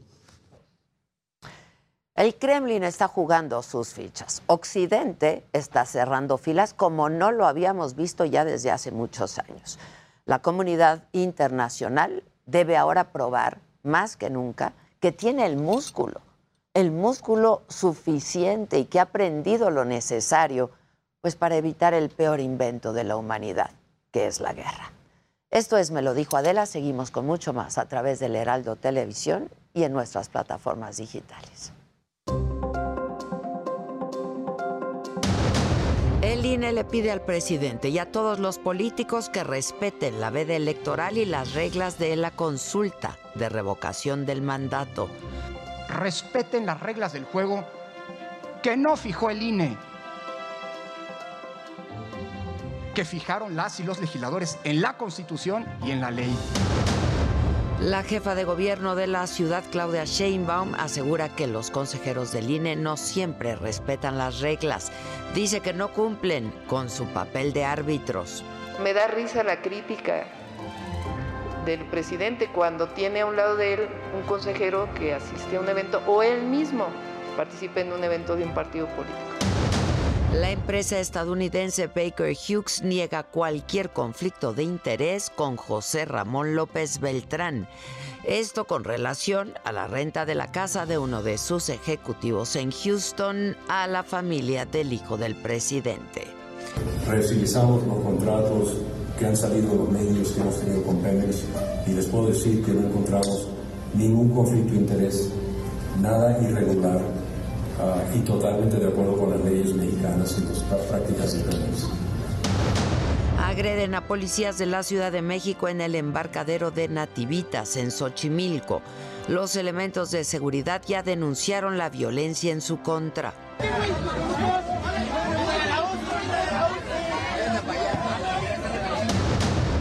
Luego de negarle el aborto a pesar de tener una orden judicial, finalmente interrumpieron el embarazo de la niña de nueve años en Guerrero, quien fue abusada por su primo. Colombia aprueba la despenalización del aborto. Las mujeres podrán interrumpir su embarazo hasta las 24 semanas de gestación. Rusia envía tropas a las regiones separatistas de Donetsk y Lugansk en el este de Ucrania tras reconocer su independencia. Y hoy en la mañanera el presidente dijo que es una andanada que los periodistas y los conservadores digan que prácticamente él hizo un acuerdo con una petrolera para que su hijo José Ramón rentara una casa en Houston, Texas. De nuevo rechazó que haya un conflicto de interés, como lo concluyó ayer la empresa Baker Hughes en una investigación interna sobre la polémica Casa Gris. El presidente aseguró incluso que salieron ilesos de la calumnia ni siquiera es un asunto personal o periodístico, es una disputa por la nación. A veces eh, se gana el gobierno, pero no el poder.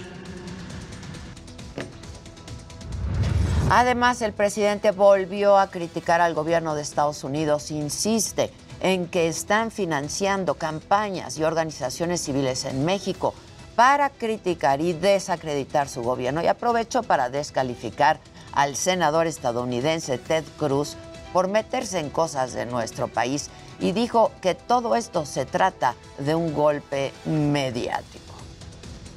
Yo lamento mucho que el gobierno de Estados Unidos no cambie su política eh, exterior, que sigan eh, practicando la misma política de hace dos siglos. Y sobre la violencia en Sonora, el presidente reveló que los hechos delictivos en Caborca y en Ciudad Obregón son parte, dijo, de una reacción del crimen organizado a detenciones realizadas en días anteriores y dijo que los jóvenes que fueron secuestrados y posteriormente liberados no quieren hablar del tema y enfatizó que van a seguir apoyando para garantizar la paz y la tranquilidad. Esto tuvo que ver, eh, según alguna información, con detenciones que se han llevado a cabo en esa región de Sonora. Y fue así espectacular. Y en otros temas, el presidente volvió a invitar a la gente a participar el 10 de abril en la consulta de revocación de mandato, a pesar de que ayer el INE le hizo un llamado a respetar la veda electoral y las reglas del juego. Además, el presidente tiene la solución para la gente que no tenga una casilla de votación cerca de su casa o su comunidad, así lo digo. El que quiere ser libre lo será. Entonces, si hay que estar desde un día antes, hay que estar. así hemos enfrentado todos los obstáculos siempre. Nunca ha sido fácil. En el pulso de la salud, la cuarta ola de COVID-19 continúa a la baja. Hoy el subsecretario Gatel dio un informe detallado por estado sobre contagios y defunciones durante toda la pandemia en México. Reconfirmó que Omicron fue la más fuerte, pero no la más letal. Y destacó, presentó algunas gráficas que en las 32 entidades bajaron los contagios. Reconoció que la Ciudad de México tuvo más retos, así lo dijo. Y hemos destacado la Ciudad de México como una de las entidades, quizá la que más tuvo eh, retos para el manejo de la epidemia, pero también la que tuvo el más amplio programa de salud en las localidades. Y también la primera que logró la cobertura absoluta de vacunación y que tuvo la más amplia campaña ahora con los refuerzos, que hasta el momento sigue siendo la puntera. Vamos con más información de lo que dijo el presidente esta mañana. Paris Salazar estuvo ahí, sigue en Palacio Nacional. ¿Cómo estás, Paris? Buenos días. Buenos días, Adela, amigas, amigos de la de México. El presidente Andrés Manuel López Obrador llamó a los simpatizantes de su movimiento a no manifestarse el próximo 27 de febrero en el Zócalo Capitalino ante la veda electoral por la consulta de revocación de mandato. López Obrador dijo que no tiene información de esta convocatoria de AMLO no está solo, que circula en redes sociales sobre la concentración en su apoyo. Sin embargo, y a pesar de la veda por esta consulta, llamó a los ciudadanos a participar y votar el próximo 10 de abril en la consulta en lugar de participar en la concentración. López Obrador lamentó que solo se instalen 57 mil de las 165 mil casillas que se requieren para este ejercicio, pero confío en que habrá una alta participación, ya que siempre se han enfrentado a obstáculos. En otro tema, López Obrador aseguró que a pesar de la cuarta ola de COVID-19, hay normalidad en las escuelas durante el regreso a clases presenciales en México dijo que el retorno a las aulas de las niñas, niños y adolescentes no ha provocado un aumento de la pandemia en el país y señaló que hay registros sobre el descenso de la enfermedad. López Obrador dijo que ya se tiene abasto suficiente de vacunas de COVID-19 para garantizar el refuerzo de todos los mexicanos durante el año 2022. Adela, esto fue lo que pasó en Palacio Nacional esta mañana. Muchas gracias, Paris. Y otra vez contra los periodistas, ¿no? Y la prensa. ¿Me escucha París o ya no? Sí, sí, Adela, nuevamente el presidente arremetió contra los periodistas, contra, señaló que hay algunos mercenarios que se alquilan a grupos de intereses y que sirven para atacar a, a su gobierno. Fue nuevamente otro día más de ataques a la prensa desde Palacio Nacional, Adela. Bueno, gracias Paris. Y déjenme, les adelanto de que hay que estar pendientes el día de hoy, este martes 22 de febrero. En reuniones distintas, una delegación del Parlamento Europeo va a tener encuentros con la presidenta del Senado, con Olga Sánchez Cordero, y con el líder de la Junta de Coordinación Política, también que es Ricardo Monreal. Atentos también porque la Suprema Corte de Justicia, el Tribunal Electoral y el Instituto Nacional de Transparencia, Acceso a la Información y Protección de Datos Personales firman el Pacto Nacional por una justicia abierta con perspectiva de género. Sigue también el Parlamento abierto de la reforma eléctrica con el foro Democracia y Pluralidad Política en el debate de la reforma eléctrica. Y bien atentos de lo que está ocurriendo en el mundo. Los ministros de Exteriores de la Unión Europea se reúnen en París. Ahí van a analizar los últimos acontecimientos en Ucrania. Atentos también porque la jefa de la misión de observación electoral de la Unión Europea va a presentar el informe final de las elecciones regionales y municipales del 21 de noviembre del 2021 en Venezuela. De todo esto estaremos muy pendientes, por supuesto les estaremos dando cuenta en los distintos espacios informativos del Heraldo y por supuesto en nuestra plataforma de la Saja.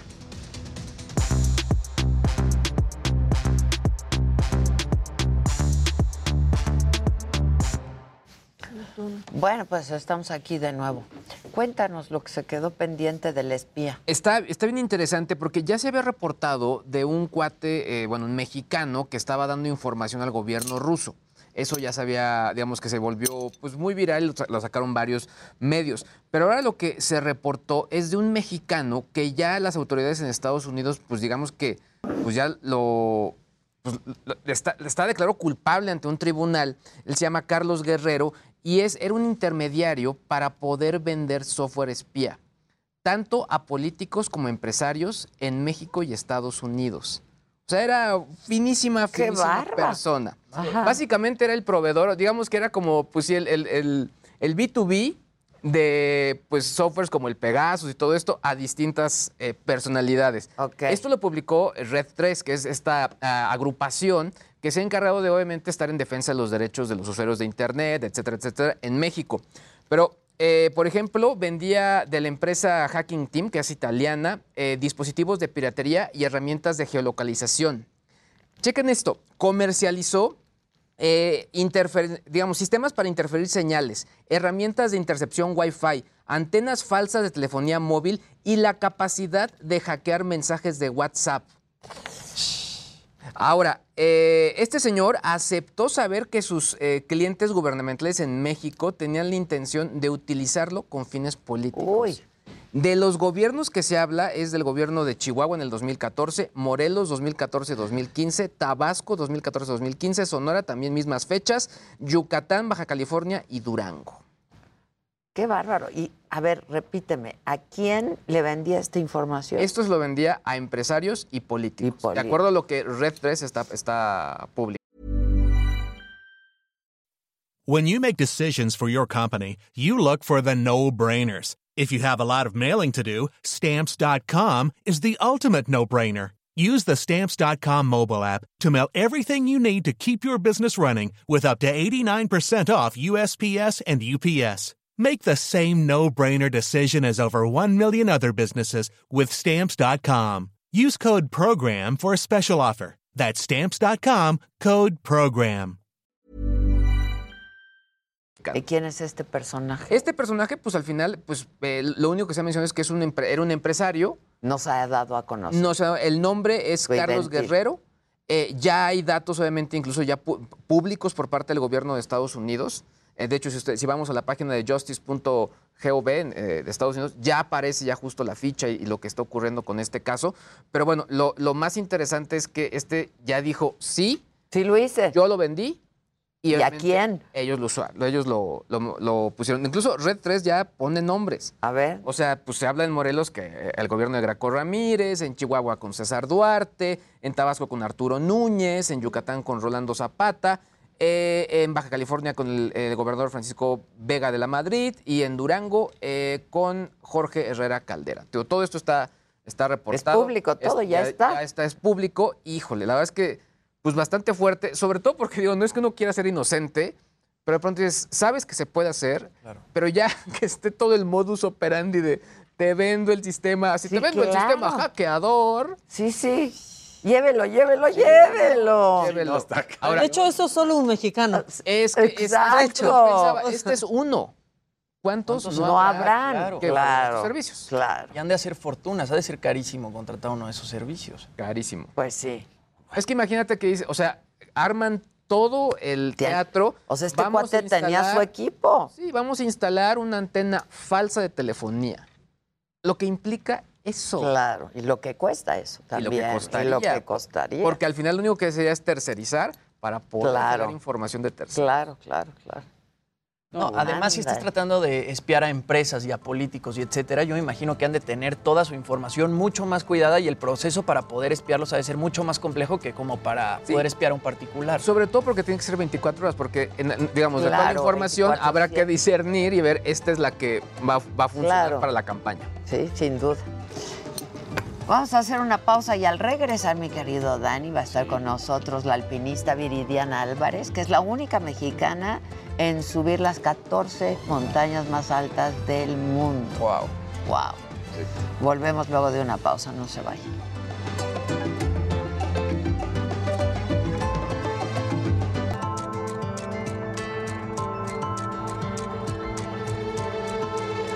No, no, no, no. Pero ¿qué mujeres alpinistas mexicanas, qué alpinistas mexicanas han conquistado o la que ha conquistado más y más? Es que ya estamos hablando aquí con Viridiana Álvarez, alpinista, como les adelantábamos. Ella, eh, pues, tiene algunos sueños y quiere escalar eh, los. Se les llama eh, las 14 8000, ¿no? Este, Explica lo que es. Bienvenida. ¿cómo Muchas estás? gracias. Las 14 8000 son las 14 montañas arriba de 8000 metros. 8000 metros. Que son las más altas del planeta y están ubicadas entre Nepal, China y Pakistán. ¡Wow! ¡Qué bárbaro! Sí, es un- Solamente me decías, tres mujeres lo han logrado Tres hacer mujeres. en el mundo. Sí, en la historia. Y, y bueno, haciendo referencia, hay 65 mujeres astronautas y es como mucho más fácil ser astronauta que, que subir estas montañas. pues es Entonces, que pero ahí vamos, a la mitad. Muy cañón. ¿Cuántas llevas? Siete. Siete. Siete montañas. eh, ¿Ven que sí se puede? Claro. ¿Ven que sí se puede? ¿Cuándo empezaste con esto y cómo? A los 30 años subí en primera montaña. No, Wow. Sí, yo pensé que me iba a decir a los, los 18. No, es parte como de esos aprendizajes y, y lecciones que no hay una edad, no hay un camino ya predeterminado. Yo soy de Aguascalientes donde no hay montañas. Entonces empezamos de ahí. Exacto. Y empiezo a hacer ejercicio a los 28 años y a los dos ¿Qué años. ejercicio comenzaste? Con una carrera de 10 kilómetros. Ok. Y de ahí al año ya estaba haciendo el maratón, el triatlón y en bici de montaña. Ahí conozco amigos que hacían este, montaña aquí en México. Y mi primera montaña fue el Pico Orizaba a los 30 años, como algo, un reto totalmente físico. No, este, nunca me imaginé estar aquí platicando de esto. Híjoles, qué el- bárbaro. El pico de Orizaba es complicado, ¿no? O sea, Bueno. en cuanto a las montañas que hay en México, claro, no la puedes comparar con una de estas montañas Claro. de Nepal o etcétera, pero de todas maneras, llegar a subir el Sí. pico de Orizaba o el Iztaccíhuatl... Da el mal de la que- montaña, Jimmy. Sí, Y da, sí, es el- horrible. El mal de montaña este, puede ser un edema pulmonar donde entra agua al- a los pulmones o el cerebro se inflama. Se Y inflama. hay gente arriba de los 8000 metros que está alucinando, que tiene calor, quitándose la ropa. Este, Y ahí no hay Sherpas. y ahí no hay. Ya lo, en el pico Orizaba. ya lo Sí. decías de, de Tiene Records, de hecho ella está en el Guinness Records, en, en- ahí en el del 2000 mismo, 2022, y es que ella se convierte en la primera mujer en hacerlo en menos de dos años, por un día, pero en menos de dos años, subir el Everest, el K2 y el Kanchenjunga, Así ¿no?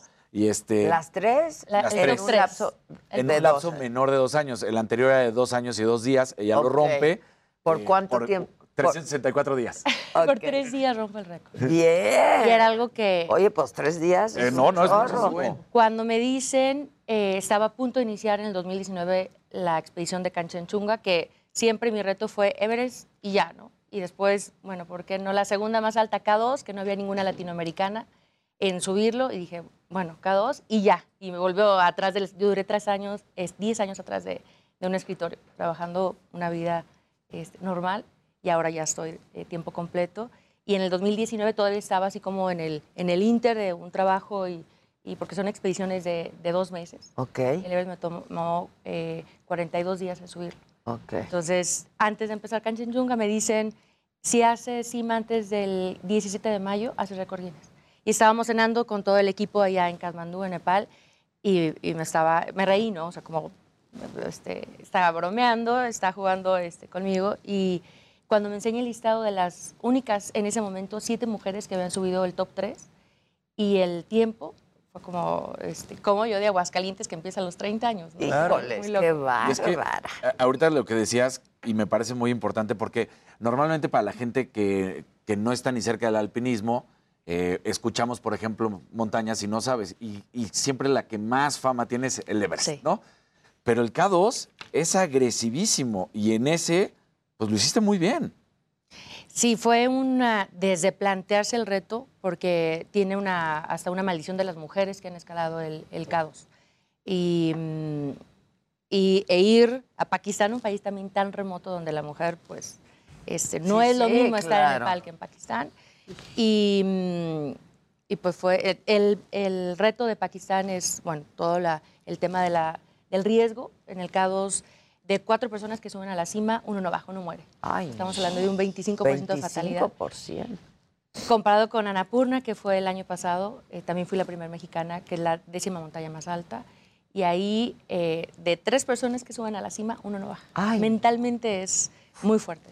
No ir con esa información. Sí, claro. ya va- Exacto, Sí. ¿cómo? Exacto, o sea, tienes que ir también mm, preparada mentalmente, emocionalmente, desde luego físicamente, pero Yo creo un 80-20. 80% mente, 20% no me digas. Sí, he visto este, personas sí increíblemente fit, fuertes y, y, este, yo siempre digo, no importa el tamaño del músculo, quien manda está aquí. La Claro. mente. Quien lo mueve está aquí. Ahí la tenemos, miren. Estamos viendo las imágenes, padre. sí, qué padre. Oye, y tu equipo, por supuesto, es importante, es fundamental, ¿no? Sí. ¿Cómo, cómo, cómo trabajan? Ahí, eh, para estas expediciones, anteriormente se tenía que hacer eh, una selección de personas y eh, cada país podía armar o hacer equipos internacionales. Y ahora lo que hacen, en- en- específicamente en las montañas del Himalaya y Nepal, son empresas que abren estas expediciones y tú puedes ingresar a ellas. Ah. Anteriormente era como por invitación y bueno, en- de todas las personas que han subido el Everest estamos hablando que el 15% son mujeres. Entonces, pues es muestra de un, un poco de rezago, Sí, de claro. no esa participación, pero bueno, ahora se está demostrando que, que, que solamente es eso, ¿no? Un rezago histórico, cultural, donde no, de- no significa que no tenemos la capacidad. Claro, sin duda. Este, pero entonces tú te unes a estos Sí. grupos, ok. Así es. ¿Y tu equipo de trabajo de todos los días? Eh, los Sherpas, que son lo- la gente local de Nepal, que son gente de montaña que ha vivido este, por muchos años ahí, que tiene una capacidad de adaptarse a la altura, son increíblemente fuertes. Ellos son los que organizan eh, todo el tema de la logística eh, y por equipos se va pues mm, organizando. Quién fija la cuerda, este, las secciones, pues todo es, eh, no hay agenda, o sea, todo depende de, de cómo este, el clima, Claro, el todo tiene- camino, claro. este, muchos factores. Muchos factores que van cambiando, ¿no? Sí, está muy impresionante. Viridiana, ¿hubo algún, Justo- algún evento en tu vida que haya hecho que empezaras a hacer alpinismo a los 28 años? Porque como dices, ya es una edad pues en la que estás grande, uno esperaría que alguien empiece, no sé, a los 15 o a los 20, pero ¿hubo algún evento en tu vida que te orillara a empezar a hacer ejercicio? Pues de pronto sí, a, a correr Sí. un maratón, ¿no? Sí, eh, como esa parte de, ya tenía el reto este, profesional y era es, una, una carrera de 10 kilómetros, ¿no? Y toda la preparación, y me acuerdo así con una amiga hacer, este... Pero más como de Sí, vamos a como de, correr, vamos ¿no? a hacer, este una reto, carrera. ¿no? Y, ok. y fue creciendo y, mm, y veía fotografías de, de ese amigo donde pues subía el pico Orizaba y esas montañas de México, el amanecer y todo el- el- toda esa magia que hasta estar ahí la conocí, pero era como yo creo si hay un llamado eh, en, ah, en esta parte de, de ese interés de hacerlo. Y estando en la cima del pico Orizaba aquella primera vez, donde también pues llevaba todo improvisado, porque ese día era el día que me habían este, eh, invitado a, a- a que fuera, y todo era rentado, prestado, este, y, mm, y estando en la cima del, del pico Orizaba fue como abrir esa ventanita y ver que existía el Everest, ¿no? Y decía, "Ac- ¿cómo aquí se ve este, lo más alto de México? Y ¿Cómo se ve?". genera esta especie de adicción, ¿no? Y Sí. que dices, ahora quiero esta y ahora quiero esta. De hecho, lo estar en el ¿no? pico de Orizaba, pensar en el Everest, Exacto. Justo lo que estabas Sí. preguntando, Ade. Eh, Sports Illustrated acaba de sacar un artículo la semana pasada, y no sé si lo viste, en el cual decía que hoy lamentablemente para el Everest, y tú lo estabas comentando, mucha gente va ya como una situación de viaje turístico y está habiendo un incremento en las muertes porque son personas Que no están que no están preparadas. preparados. No es llegar y en Chilamesta subirte. Ahí vamos. Ah, exacto. Vamos aquí al monte. Vamos a subir este, ¿no? De hecho, pues La pirámide. ha habido, no sé si conociste a Alfonso La Parra, Andrés Delgado, digo, alpinistas mexicanos que pues no fue en el Everest, pero pero eh, los accidentes, ¿no? Y sí, el Everest se ha vuelto eh, una montaña con mucha más atención ajá, y bueno, las redes sociales vienen a, a dar ese paso, ¿no? Porque anteriormente lo que pasaba en la monta- lo que pasaba arriba de 8000 metros, pues nadie lo Nadie veía. lo veía. Y ahora ya tomas una foto, lo subes a internet y ya todo el mundo lo sabe. Entonces, todo el tema también de la basura, Sí. eh, que Nepal ha tenido que regular mucho esa parte de, de tener el control y no de dejar carpas, no dejar este, los tanques de oxígeno Claro. arriba. Y sí ha hecho este, un cambio, creo que falta todavía, pero el tema cuando dicen, no, es que ya está muy comercial, ya todos van. Y yo digo, bueno, pues son este, menos de 300 personas lo que le cabe este, a, ¿qué te- a qué restaurante te gusta. ¿no? O sea, no es Exacto. En 7 punto tantos billones en el, en el planeta. O sea, es nada, ¿no? Pero efectivamente en el 2019 hay una foto muy famosa en, en la cima del Everest donde hay una fila. Entonces dicen, no, ya hasta para ir al Everest hay una fila, ¿no? Entonces, Eh, ahí hubo un error logístico donde no había habido una ventana de tiempo de buen clima para hacer cima, entonces la temporada se estaba acabando y todos estaban desesperados por ir. Viene la primera ventana y ahí van todos, ¿no? Entonces, y allá nadie te dice qué hacer. Para que la gente sepa, cuando hablas de ventanas, son los momentos en los que el clima te permite avanzar, porque las condiciones climatológicas pues, te cierran el paso y te cierran. Sí. Y a veces en esos momentos también cuando vienen las muertes. Sí. Y, y bueno, pues en- también son avalanchas, este, accidentes que no puedes evitar, ¿no? O sea, en el, en el Cado sí me tocó ver a alguien morir. Es lo que te iba a preguntar, que si te ha tocado una Sí, cosa, en el- vivir un eh, momento así. En el, en el Everest, en el camino, este, ya el empuje a cima, o sea, ya este, a altura, sí ves cuerpos en el camino, ¿no? Casi en la mayoría de las montañas hay pues, esos cuerpos que, que no pueden, y, y con el, este, pues, el clima se conservan. Se conservan, claro. Entonces sí es pues un recordatorio de que estar ahí es, tiene un costo Y, y- y alguien parte de tu expedición que... No me ha tocado vivir, bueno. me, me ha tocado vivir rescates, y este, pero de mis expediciones no me ha tocado es- Ya. estar en- ¿Has sufrido algún congelamiento? No, tampoco, gracias a Dios. Todos mis- sí es, eh, pues amigos y eso sí me ha tocado, gente cercana que pierde todos los dedos de la mano, los dedos de los pies. ¿Cómo te preparas física y mentalmente para, para eso? Porque es, es un reto, sobre todo creo que para la mente, ¿no? Como tú decías, ¿no? Sí, eh, físicamente, por ejemplo, para el Everest, eh, me preparé, eh, bueno, yo a los tres años de haber llegado al Pico Orizaba, a los tres años llegó al Everest, donde me decían, no, pues oye, ocupas este, un pro de siete años de experiencia, ¿no? Cuando preguntaba, este, pues, después de Aguascalientes, cuando yo regresé al Pico Orizaba, era como, pues, ¿a quién le pregunto? ¿no? Entonces, en internet, y los que me contestaban, porque decían, ¿y, tú? No, pues yo subí el Everest. Y, me decía, ¿y qué has subido? No, quiero subirlo, ¿no? Y sí me tuve que preparar, fui a, a Concagua en Argentina, después fui al, al- a Manaslu, que es la octava montaña más alta, como preparación. Y ahí con el tema que otro este, tema importante es eh, llegar ahí, por el, el costo de las expediciones. Claro. Entonces tardé un año y medio más. Entonces este, fueron a los tres años de, de haber empezado. Necesitas patrocinios.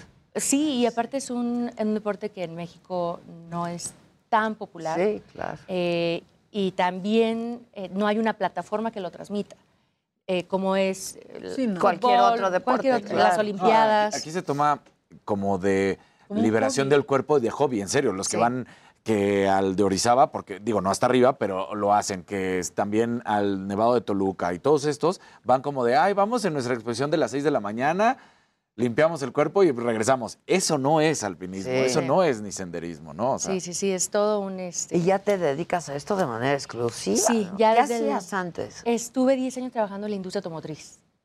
Ok. En la investigación. Oye, ¿y un- una, una de estas podría patrocinarte o no lo han hecho? Eh, no, ahorita La estoy trabajando automotriz con, podría- sí, con Flexi, con el- las botas y este cimarrón, productos eh, a- eh, de alimentos. Y ha sido todo un reto hasta cuando ya eh, digo, voy al Everest y digo, bueno, ya está como más sencillo. No, sigue todavía este, que abrir camino, ¿no? Y luego viene el récord Guinness. popular, ¿no? Sí. Exacto. Y, y luego este, también todo construir una imagen para que, este, porque dicen, a ver, ok, vas, te llevas mi logotipo. ¿Y quién te ve? Yo decía, pues Dios. ¿no? Te tomo la foto allá. No. Y pongo Pero- tu banderita. Sí, la Sí, bandera, como en la luna. Y redes sociales, y, pero no es, o sea, tristemente me he dado cuenta que no es meritorio, ¿no? O sea, te dicen, a ver, ¿cuántos seguidores tienes? ¿Cuánto es? ¿Cuánto? No, ¿qué vas a ¿Qué hacer? lata con lo de los sí, seguidores? ¿eh? exacto. ¿Cuándo van a entender que la cantidad no es necesariamente lo más importante? En. Puedes tener pocos seguidores, pero un engagement brutal, Claro. ¿no? No, y, Y- puedes subir una montaña así y lucir el producto que te Claro. esté patrocinando hasta allá arriba con una foto No espectacular que nadie más te Y luego ellos a hacen dar. su marketing. Claro. Pues sí. Pero No, bueno, de Y la plataforma de redes sociales creo que sería importante pues eh, impulsar a gente como tú que eso sí se vea y no de pronto tantas cosas que ahí nos ponen que honestamente a veces no valen la pena, ¿no? Y tampoco hay una, este, por ejemplo, CONADE no lo, este, no lo apoya, ¿no? porque no es un deporte como tal, entonces también es como, ok, No, si o- como, ¿por dónde? No? como No hay tal una tampoco, federación. No te Sí, preocupes. sí están sí. tratando de arreglar 340 Sí. millones de pesos, no, hombre. Y entonces, pues ahorita ese es el, el proyecto, se llama Escalando Sueños, eh, yendo has- hacia las 14, 8 miles. voy a la mitad, este, llevo Wow. siete, entonces es como... ¿Cuál sigue? Eh, en abril voy a Macalu, que es la, la quinta, ya completaría el top 5. no hay una mujer en América que tenga ni el top 4, ¿no? Eh, con eso llego a hacerlo. Y empecé, cuando empiezo es, bueno, voy a Everest y después K2 y, y cuando viene el récord Guinness en el 2019 es como cuando digo, bueno, ¿y por qué no las 14? Como empezar a creérmela, que, este, Sí, que claro. una mujer de Aguascalientes este, eh, eh, podía hacerlo. ¿no? Oye, ¿se te Entonces- complicó creértela? Yo creo que sí es un proceso, ¿no? Por ejemplo, cuando voy al pico de Orizaba y, me- o sea, este, digo, me va bien, yo siempre digo que me va bien una montaña cuando subo y bajo. Claro. Porque ese es el éxito de la Claro. expedición, subir, subir y bajar con vida. Y, y decía, eh, este, ¿cómo será el Everest? Quiero ir al Everest, pero no lo decía en voz alta, porque yo creo que esa parte todavía, si de por sí, este, todavía ahorita que es, siempre que salga un proyecto es así, estás loca, ¿no? Ahora vas Sí, a- claro, la peor. entonces, eh, sí, fue, sí ha sido un proceso, pero ya ahora es como, ahora sí, vamos con, con todo y, y- y ahora tratar de hacerlo, no nada más esas 14, esos 8 miles, entrar en ese top 3 eh, y, eh, o sea, ser de las, al menos de las top 5 mujeres, porque todavía me falta alrededor de un año, año y medio para completarlo y hacerlo en tiempo récord, porque el récord está en 9 años. Uf, Empezaste Dios a los 30 mío, años. cuántos retos. Existe, em, digo, empezando a los 30 años, ¿existe una limitante por las condiciones climatológicas que en cuanto a la edad te digan ya no puedes eh, seguir subiendo? O- La, mo- la montaña es una maestra muy, muy grande. Y, y, eh, ahí te permites tú conocerte. Y el- la prueba es, está Carlos eh, Soria, un español de 83 años, está. le faltan dos ocho miles para completarlos. Y es, me tocó este, conocerlo el año pasado en Daulagiri. Era su doceavo intento de esa montaña. Por cuestiones de clima, es- esta vez fue la rodilla, que ya había tenido una operación y tuvo ahí Ah, problemas, ok. tuvo que regresar. Pero es increíblemente fuerte, ¿no? Entonces ahí te dices, pues el promedio más o menos está entre 40 y 45. No es, este, no, no es, no es tan jóvenes. Ajá. Y yo creo que viene muy ligado también el tema es, del financiamiento, o sea, chavitos de 20 años, pues es No todavía a- mucho más Claro, este, más complicado. trabajo, sí. ¿Cómo levantan fondos? Sí, y, y también la parte como de este, paciencia, no sé, hay, no hay, el promedio es 40-45, ¿no? Entonces, pues ahí me siento joven. Pues sí, porque cuando eres muy joven no tienes la paciencia Mm. que se requiere para este tipo de disciplina. ¿no? O sea, es que ¿no? vas O subiendo sea, y vas viendo cuerpos. Sí, sí. O sea, al primero que vea yo ya... Yo le corro. Muchas gracias por ¿Y no has tenido un, un- O sea, ¿qué te da ir subiendo a la montaña? Yo, yo creo que todos los sentimientos juntos, ¿no? Este, un breakdown ahí de lloradera, de yo qué sé, ¿no? Y que dices, me falta mucho. Es como una montaña rusa, ¿no? Porque es- no es este, una carrera, por ejemplo, de un día, que es muy pesado, pero llegas a tu casa, te bañas. Claro, y ya estás- pasó, ya acabó, claro. Y no, ni semanas, sino meses, ¿no? Entonces siempre va a haber días buenos, días malos, y el reto es ese, tener esa inteligencia emocional para poder sobrellevar todos esos obstáculos y que los obstáculos no sean más grandes que, este, que el sueño. ¿no? Entonces, definitivamente sí hay que una, una convicción, ganas de hacerlo, una pasión, que ese es eh, también otro eh, tema muy grande, porque para aguantar todo lo que se vive, a veces yo regreso y, y bueno, a veces destrozada, por ejemplo, tacones no pudiera estar este, en red después de la expedición, porque es así como que este, Sí, no, aprendiendo a claro, caminar sí. otra vez, la cara quemada, este, sin uñas, o sea, el cuerpo sí le este, lleva una Sufre. transformación, sí, sufre. No, y aparte irte administrando, ¿no? Porque, o sea, la respiración de pronto se pone más difícil respirar y que tu mente pueda contra eso. O sea, el sentir que no puedes respirar ya es suficiente para un ataque de pánico en una No, circunstancia normal, sí. ¿no?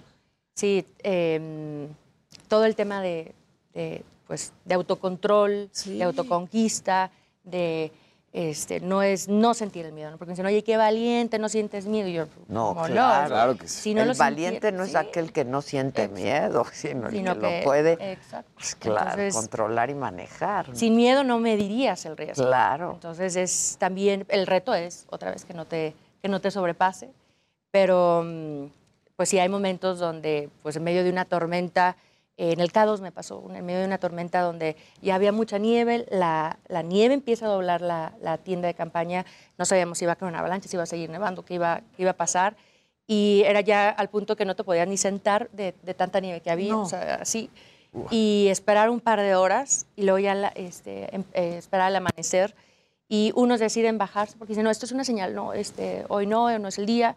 Medimos el riesgo, pues medí el riesgo con, el, el- con la nieve y, este, y unos decidimos eh, subir, ¿no? Y yo decía, pues es que estas historias que te cuentas, que son las historias que me tengo que contar para estar allá, Claro, y una para era, seguir. sí, una era la, la de la dificultad o la adversidad. Decía, en cada momento de reto o de dificultad es para demostrar que tanto quiero estar allá arriba, Claro. que tanto quieres algo. Porque además Oye. lo que te decía Maca del- de la respiración, hay que tomar en cuenta también el oxígeno que traemos, porque el oxígeno asistido es el que te ayuda. Ese es lo que Entonces, yo quería si de repente... Lo que llevas contigo y lo tienes que, que administrar también, porque no puedes llevar mucho peso, ¿no? Eh, ahí el, el oxígeno se utiliza este, arriba de los 8.000 metros o el último día, que es el empuje este, así. Todo lo demás es como esa parte de, de subir y bajar para poder aclimatar y llevar el cuerpo arriba de la zona de la muerte, que es arriba de los 8.000 metros. Y, y es eso, ¿no? No nada más es como, oye, 42 días y ¿qué haces? ¿no? ¿Cuánto tardas en llegar al campamento? No, es que llegas al campamento, ¿no? Bajas. Y luego vuelves a subir, te quedas a dormir y vuelves a bajar. O sea, para acostumbrar. Para, ir ir acostumbrando aclimatando. al cuerpo, claro. Entonces también eso a veces subir sabiendo que vas a bajar no es, este, pero es parte de, ¿no? La- Sí, es un caminito todo para arriba, Oye, todo para ¿ropa arriba. qué es? ¿Ropa térmica? ¿Qué? Pues sí, ¿no? Sí, es ropa, es ropa especial. Sí, de Sí, North sin Face, duda, que patrocine. Sí, porque además, no, otra vez, no puedes cargar con mucho. ¿no? Sí, Entonces, sí, todo. A veces tienes que cortar etiquetas.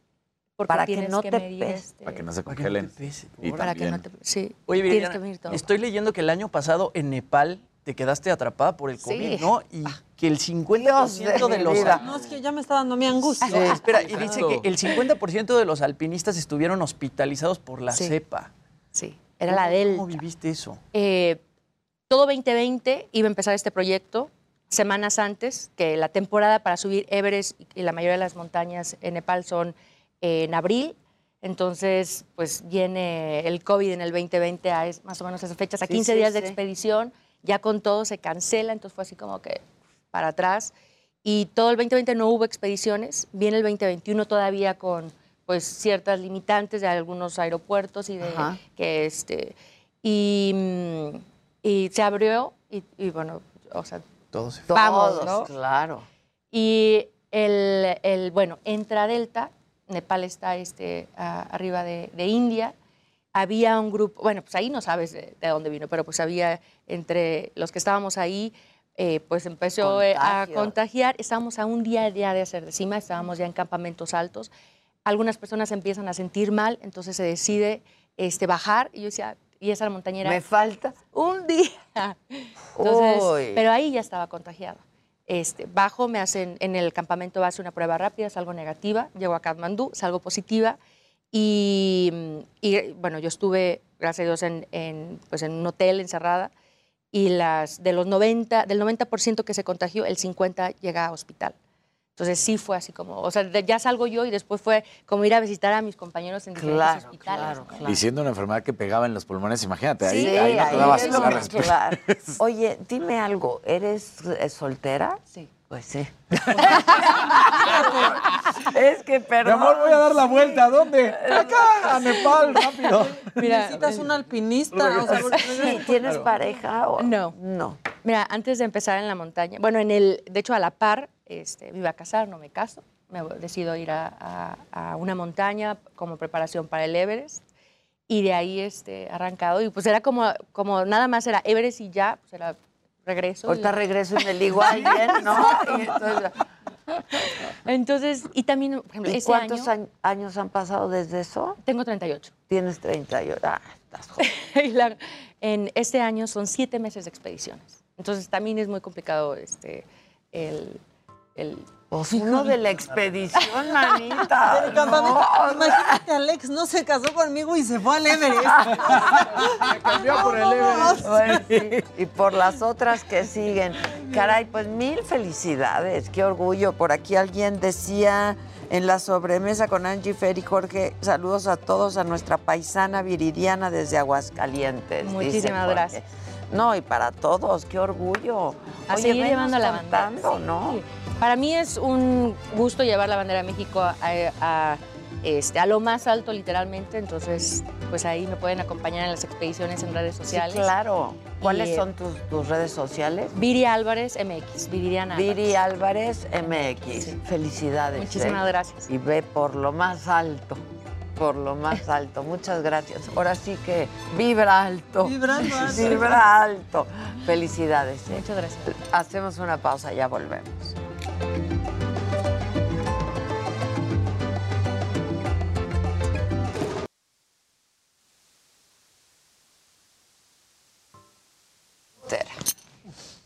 Gustavito, el que sigue, por favor. Siguiente, El por favor. siguiente, Hola, por Adela, favor. ¿cómo están? ¿Cómo Hola, estás, mi querido? Buen día. Gus? Hola, Gus. Bien, Gus. bien, ¿y tú, ¿Cómo Gus? Pues mira, ¿qué te cuento? Yo creo que cada año, cuando la gente está hablando de la gala del Met, siempre están pensando en un diseñador.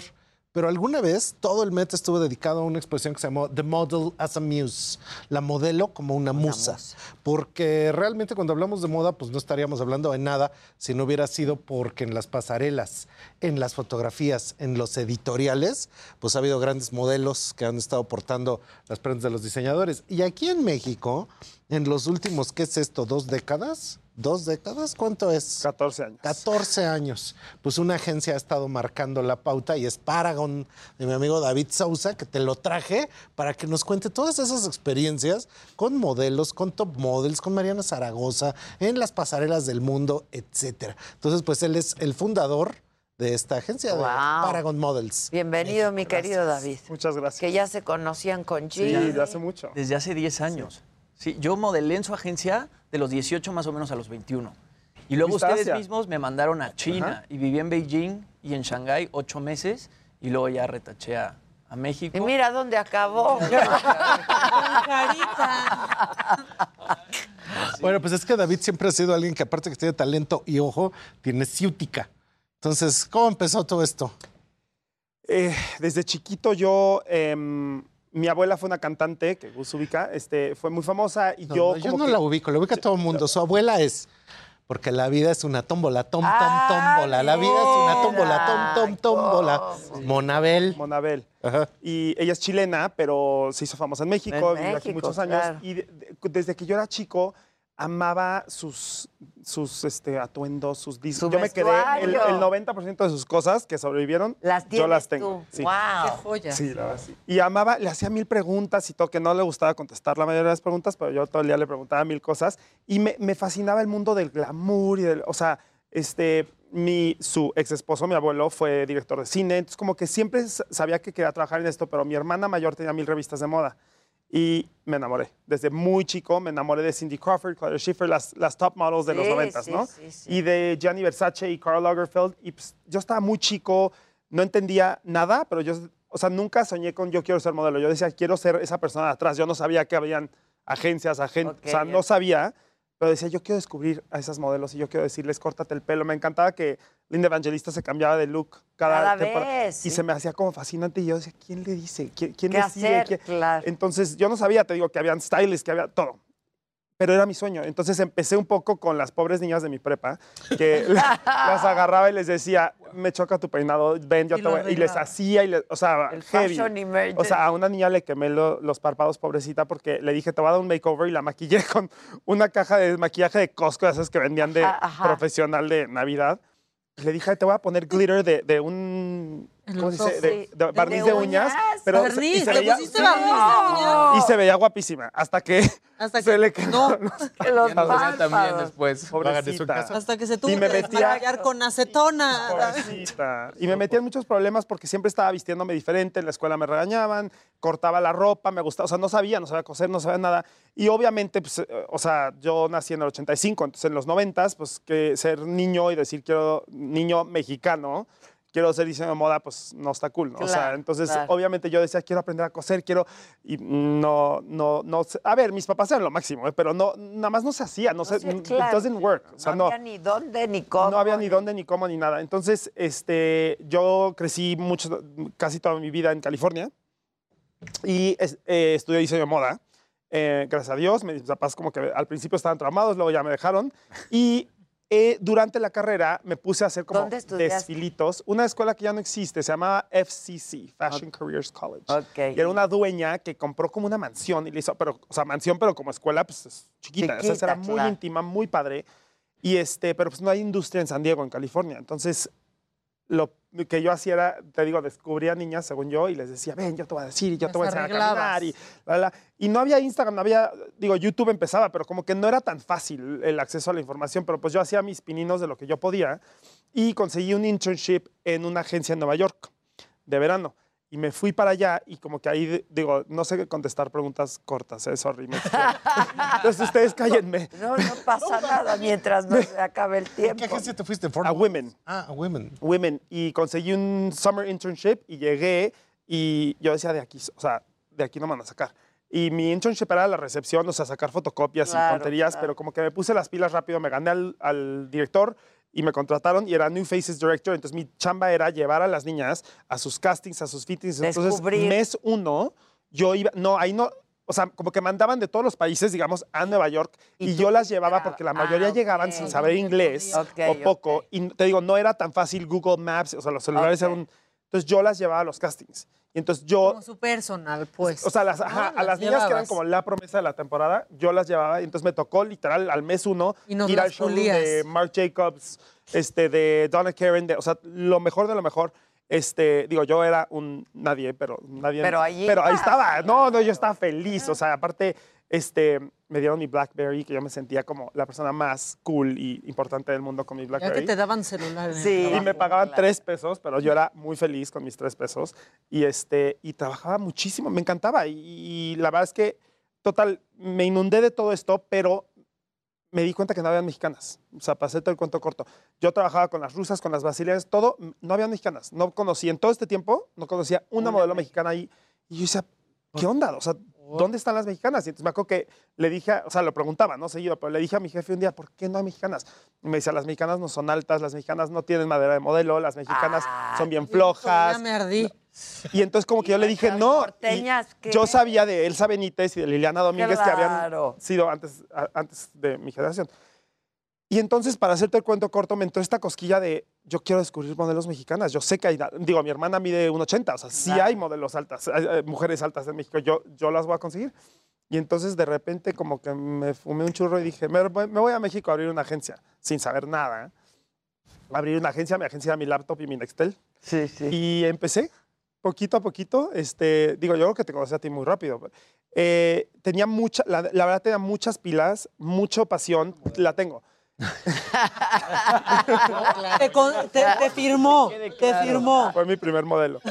Este, no, pues me, me vine, la verdad es que no, no conocía a nadie del medio de la moda en México, pero me vine, me acuerdo que tenía MySpace, no, todavía no tenía ni Facebook, y me metía y investigaba qué fiestas había de moda y desfiles, y iba y me vestía súper, según yo, muy cool, acá, muy pero como para, y me la creía y entonces llegaba y me colaba y saludaba a la gente así, hola, acabo de abrir una agencia, no sé qué. y- Muy inventing Ana. Sí, sí, Muy. Muy Pero inventing bueno. No, pero ella me da las mil vueltas. Es la única En ese forma. ¿eh? momento estaban saliendo nuevos diseñadores, Fake nuevas it marcas, till you nuevas make it. plataformas. Era como la ebullición del mundo editorial y todo se estaba inventando en los noventas. Entonces era como el momento exacto para poderlo hacer. Sí. ahorita por ahí hay fotos, pero está así desde una Luisa Sáenz hasta Mariana Zaragoza. O sea, verdaderamente una playa de... Esto fue algo que hice cuando, cuando busqué a todas estas modelos que tenían más de 40 años y les dije, quiero que regresen a modelar. Quiero que, guapísima, espectacular. Y qué personalidad. Celina del Villar también estaba, ¿no? Sí, ahí estaba Selina, esta es Mariana. Eh, Mariana, por ejemplo, fue una mexicana que eh, encontré cuando tenía 14 años, Cristina Picone. Estas niñas han desfilado para Chanel, Dior, Gucci, Prada. Y fueron Este, descubiertas por ti. eh, sí, digo, Pretty much. por el equipo, digamos, sí. Y, este, y está padre, la verdad es que me, me apasiona muchísimo ver a estas modelos mexicanas triunfando en el extranjero y ir como que poniendo mi granito de arena para cambiar la percepción de la belleza de México. Y obviamente digo, llevo 14 años con la agencia, ahora lo que me apasiona muchísimo también es como que romper un poco las estructuras de, de, sobre todo de edad, o sea, es un tema que a mí me, me- me- me importa mucho. Yo llevo como unos seis años, yo creo, metiendo a estas mujeres de 40 para arriba a modelar, digamos, porque ajá. cuando yo empecé yo tenía 18. Qué guapa. Entonces las modelos, ten- ella es Daniela de Jesús, también ha triunfado Pura por todos lados. mexicana. Sí, Bella. sí. Ella es, ella es Naima, Él no es mexicano, él es un gringuito. Pero Este, quiero su outfit. Sí, muy cool. Y es un, eh, mira, nunca te aburres, definitivamente. eh, diario todo cambia. Es que todo todo nuevo. cambia en la Sí. moda siempre. Y es muy interesante. eh, pero creo que estamos viviendo un momento muy peculiar ahorita, sobre todo después de la pandemia, que como que todo está bien, pero todo está mal, pero todo se acepta, pero también la gente creativamente, no sé tú qué opines, Gus, pero siento que la gente hoy, hoy tienen mucho miedo de ser creativos porque si te pasas. En cualquier cosa te van a cancelar, todo el mundo te va a... y la Ay, gente, y la gente se muere... de hielo. Ajá. Y la gente se muere de ganas de verte fracasar. Yo se muere de ganas de cacharte cancelación. Hay que cancelar. cacharte regándola para, para exponerte, para... Y a, mí- tipo, a mí me choca eso. Me choca, me choca, me choca. Han cancelado a varias personas que yo ubico de la moda, que no son ni mis amigos, pero son como mis, ¿cómo se dice? Como coworkers. Colegas. Mis colegas. Y- Colegas, y, y- claro. y me molesta porque la gente, o sea, todos la regamos. Digo, yo en cualquier momento, la, digo, la he regado muchas veces, pero no, no tanto se dan cuenta. Pero entonces no me cancelan.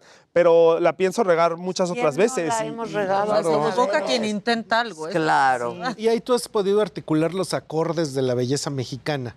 Entonces, en estos 14 años, pues sí ha habido descubrimientos, ha habido quien sea de, o sea, de Paragon se ha ido hacia los escenarios mundiales más importantes. Y una cosa que me fascina es que luego ahí está él siempre ahí, ¿no? Tú estás junto. Entonces, no solo es el descubrimiento, es el seguimiento y el cuidado. Porque de repente, si es una niña de 14, pero vamos tu mamá junto, y aparte tú estás cuidando que todo esté bien. Que Trato, sí, es, es, es, es un... Mira, cuando eres agente de modelos, eres la nana, el jefe, la maestra, el novio, el psicólogo, el, La es un poquito el de todo. y además el enemigo a veces también. chiquitas. Empiezan muy chicas, que a mí no creas que me encanta, ¿eh? o sea, yo trato de empezarlos más como de 18, que sigue siendo muy chico. Pero ya eres adulto. Pero lo mínimo eres adulto. Ya quieren llevar a la niña que creció mucho y que está muy bonita. Y lo que es, lo que es, muy, lo que es muy fuerte es que cuando tú empiezas, sobre todo las mujeres, tú empiezas una modelo a los 14, tiene un cuerpo, se hace famosa con ese cuerpo y a los 18 le cambia por completo y la gente el resto de la vida la va a comparar con su Con cuerpo de ella 14. antes. Eso es muy fuerte. es un- Pero es- olvídate la gente, ella misma. Ella también.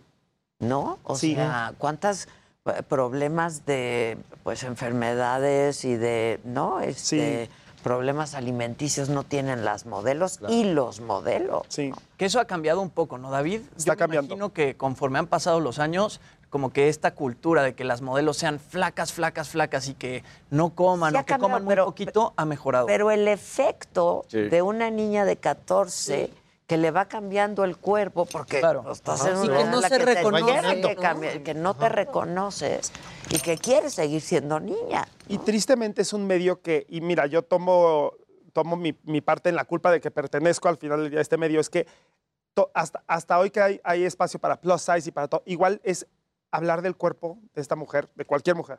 Todo el día es hablar de su cuerpo. Entonces también es un tema. sí. Y te, te digo, Aunque me, seas me body auto- positive. me autoacuso. Ajá. Hay modelos que también dicen es que todo el día ya me cansé, que lo único que hablan es de que soy que tengo curvas. Plus Es lo único que me ven es que soy plus size. Entonces también es un, sí es un medio en el Es que cierto. te expones a que todo el día lo único que habla la gente es de tu físico. Todo gira Hasta que alrededor. logras cruzar una raya, pero para cruzarla es mucho y por eso, por ejemplo, cuando yo veo gente como Marta Cristiana, oye, lleva que 30 años modelando, ha logrado pasar por tantas etapas de su vida, tantas críticas, tanta la lupa en la que y ahí sigue, ya sabes, para mí eso es como algo Claro. que hay que respetar y la verdad es que Y algo que se ve ahorita en la página de Paragon es que tienes una gran variedad. Hay variedad racial, hay variedad de edades, hay variedad de tipos. Sí, tienes modelos extranjeros, modelos nacionales, modelos ultra mexicanas. Entonces has podido tener en tu caja de Prismacolor todos los colores. No binarios tiene. Tengo, sí.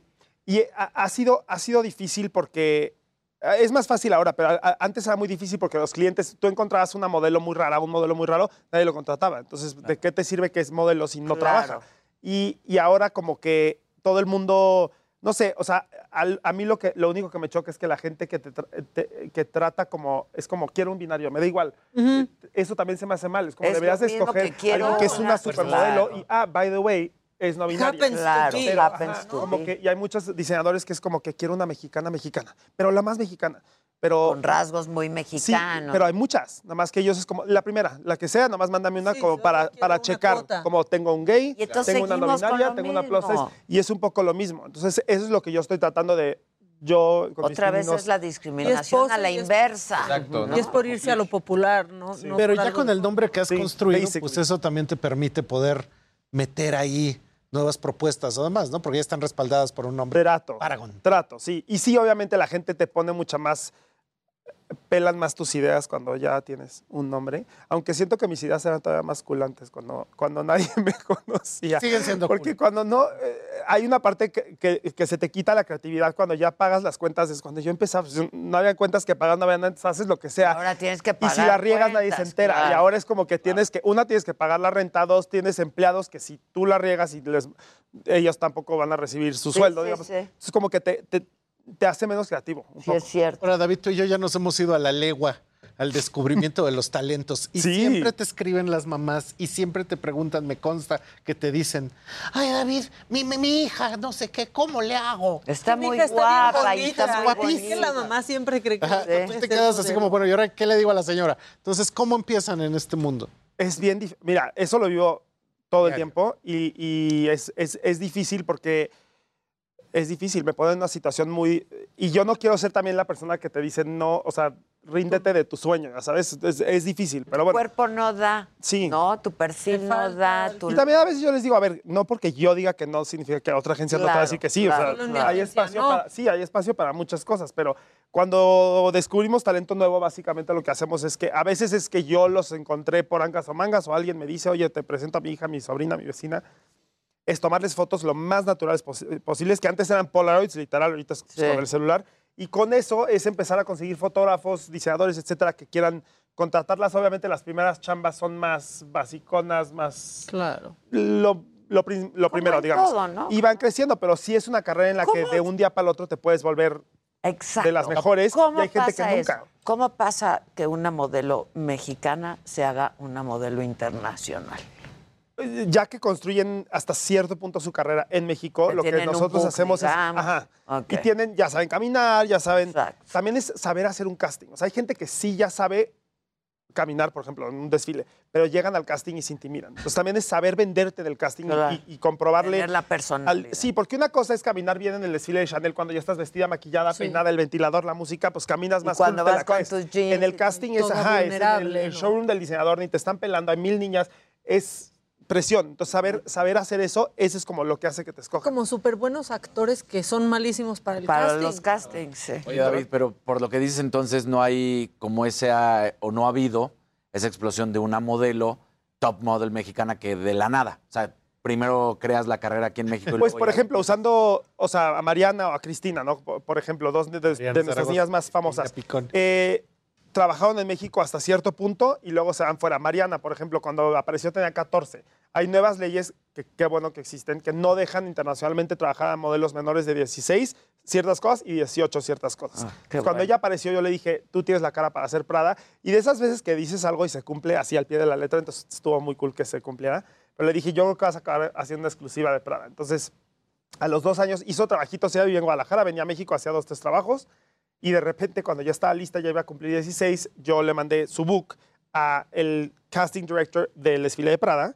Y me dijo, la amamos, nos encanta. Todo la eso también es por relaciones de la Sí. agencia con agencias. Sí, que ella sola no hubiera llegado. Sí, como- sola es muy sí. difícil. Y que ahorita ya No, además no, está es actuando. virtual. Está en Sí. Paramount Plus, salió en la serie esta de Cecilia. Yo le dije, ella fue de esas niñas que la verdad es que me escuchó desde el principio. Hay muchos modelos que no te escuchan y hacen. Ella me escuchaba mucho. Yo le dije, cuando empezó a triunfar, hacer estos desfiles, como era menor de edad y su mamá la acompañaba a todos lados, yo le dije, mira, aprovecha que tienes una- un camarógrafo que te siga a todos lados. que tu mamá". Claro, que es tu Y le dije, empieza a subir vlogs y yo no hago nada de eso. Yo soy cero, yo soy muy a la antigua, pero le dije, pues sube, sube videos a YouTube, no sé, o sea, y cuéntale a la gente tu experiencia. O sea, para ti ya es tu vida normal ir al desfile de Dolce Gabbana y de Prada, pero para la gente no. Entonces empieza a subir videos y entonces como que, y de ahí me di cuenta que era buena y le dije, a mí me encantaría que, que de, de- después en tu carrera cuando actuaras. actúes y seas conductora. Yo le dije más conductora porque hay una historia de muchos modelos que creen que pueden actuar que no pueden actuar. Pero le dije, deberías de tomar clases de actuación pues, para que te sueltes. Claro. Y la neta es que ella sí, rapidísimo. le- y entonces hablé con una agencia en México que trabajamos súper bien con ellos y les dije, oye, please, quiero que la representes como actriz. Y hasta ellos mismos al principio fue como, "Mm, ok, a ver, déjame ver. Y pum, dos patadas. Agarró Oye, y por ejemplo, a media pandemia que no había nada de modelaje. agencia? agar- C- CMX, CMX, eso que soy muy amigo de Cory de Mondra, entonces les hablé y pum, y les y por ejemplo, este- tú en tu agencia das clases de modelaje también, porque o, o las no, mandas no o es que sean clases, sí les doy, ya no tengo la paciencia que tenía antes, sorry a la gente que, es que antes les podía enseñar horas a caminar y ahorita a los dos minutos ya digo, es que, ¿por qué no estás agarrando la onda? Porque pues yo llevo años haciendo esto, pero yo les enseño a caminar ligeramente, pero sí llega un punto en el que o tú lo deseas y, lo- a ver, yo les digo, échate 10 horas de YouTube, ve todos los desfiles de todas las marcas, velos y velos y velos hasta que aprendas a... Sí, y vas haciendo tu estilo de parece caminar. Que flota, ¿no? Pásenme mis tacones A ver, producción. ¿cómo, cómo, cómo, Es la gracia del cómo, mo- cómo camina ¿Cómo una- camina? ¿Te enseño? Sí, claro, claro. Qué oso. Ok, a ver. ¿Cómo No, ilústranos. oso? Sí. Los hombres es mucho más sencillo, ¿eh? Sí, a ver. El hombre, eh, no, el hombre nomás es zapate derechito, los hombros acá. No, el chiste es que no vayas tapando el outfit, entonces los brazos van más acá, pegados al cuerpo y ya. Como mujer, si es mucho más rollo, aparte de que tal el tacón y todo, entonces es para las que quieran aprender, sacas el pelvis un poco para Así, enfrente. yo- Eso hace que tus brazos cuelguen más atrás y no vayas tapando la ropa. Y vas aventando los pies Exacto. para adelante, un Como poco caballo. como caballo, gacela. Entonces es eso. Y Casi- caminas un poco en una raya. Y eso lo que hace es que tu cadera vaya botando de un lado para el Mira, otro. qué gracia. ¡Ay! Qué fácil explicarlo. Sí, qué fácil. Y, y ahora hazlo. Ahora párense y a ver. A ver, Ahora yo no sé cuál de los dos hacer. ¿no? Los dos, el que los quieras, dos el que quieras. Según se necesite. El que quieras. Claro. Pero sí llega un punto en el que por más que yo te enseñe, si no lo traes adentro, no proyectas nada. Y hay niñas que caminan increíble, pero no en la cara se ve que no están proyectando nada. Claro. No, Y no se la creen. eso que tienen adentro, siempre se ven en las fotos, siempre se ven en la Y tiene que ver con esa concepción que la gente dice, ay, no, es que es un modelo, una modelo, debe ser muy vacío. No, No, tienen tienes una que tener presencia una escénica fuerza, que está sé. respaldado en quién está ahí adentro. Sí. Y es bien difícil frente a una cámara de. ¿No? O Tanta sea. gente viendo. No, no. Es mucha presión porque la modelo tiene, tiene un poder que no se dan cuenta al principio que el fotógrafo, maquillista, agente, estilista, todo el mundo pone toda su chamba en ti como modelo. sí, sí, sí. Y tú tienes que cargar todo eso y, Proyectar. y tienes el poder de arruinar por completo la foto o el desfile o hacer que Todo salga la vida. Y, sí. claro. Entonces es, es- es difícil. A mí particularmente que cada día me parezco más a Dani De Vito, sí parecido, sorprendente atestiguar la belleza y quedarse uno así con, con las modelos y Dios mío. Es que qué, belleza. qué bonito es lo bonito, Ajá, la verdad. Sea, La estética, el arte, todo eso. Totalmente. Totalmente. Entonces, ya lo saben, Paragon Models en todas las redes, ¿no? Paragon Model M en sí. Paragon Model Y las M. tuyas, preguntaba. La mía es arroba Sousa David en Instagram, es lo único que tengo. Pues está muy bien. Y a mí Pues síganme en trendo.mx. Como y siempre. vamos a estar dando talleres de retail y de muchas cosas que tienen que ver con la moda. Entonces, si quieres dedicarte a, a estas profesiones, pues venme a ver en mis talleres en Trendo, que a David le consta, ¿verdad? Que, que sí me salen. No, ¿cómo Tiene una no? información. Dimos una conferencia que yo iba después de él y me dio una vergüenza porque la suya era tanta información Sí, y yo así de. eh, todo. Sí, sí, está cañón. Todo. Todo, todo. Te amo. Te amo, Adelita. amigo. Muchísimas gracias. No, gracias a ti, gracias, muchas gracias. Gracias, Y gracias. felicidades, qué Muchas padre. gracias, qué lindo. Qué bonito programa hoy con gente muy no bien. creativa, Inspiradora. inspiradora. Sí, sí, sí. Volvemos luego de una pausa todavía, no se vayan.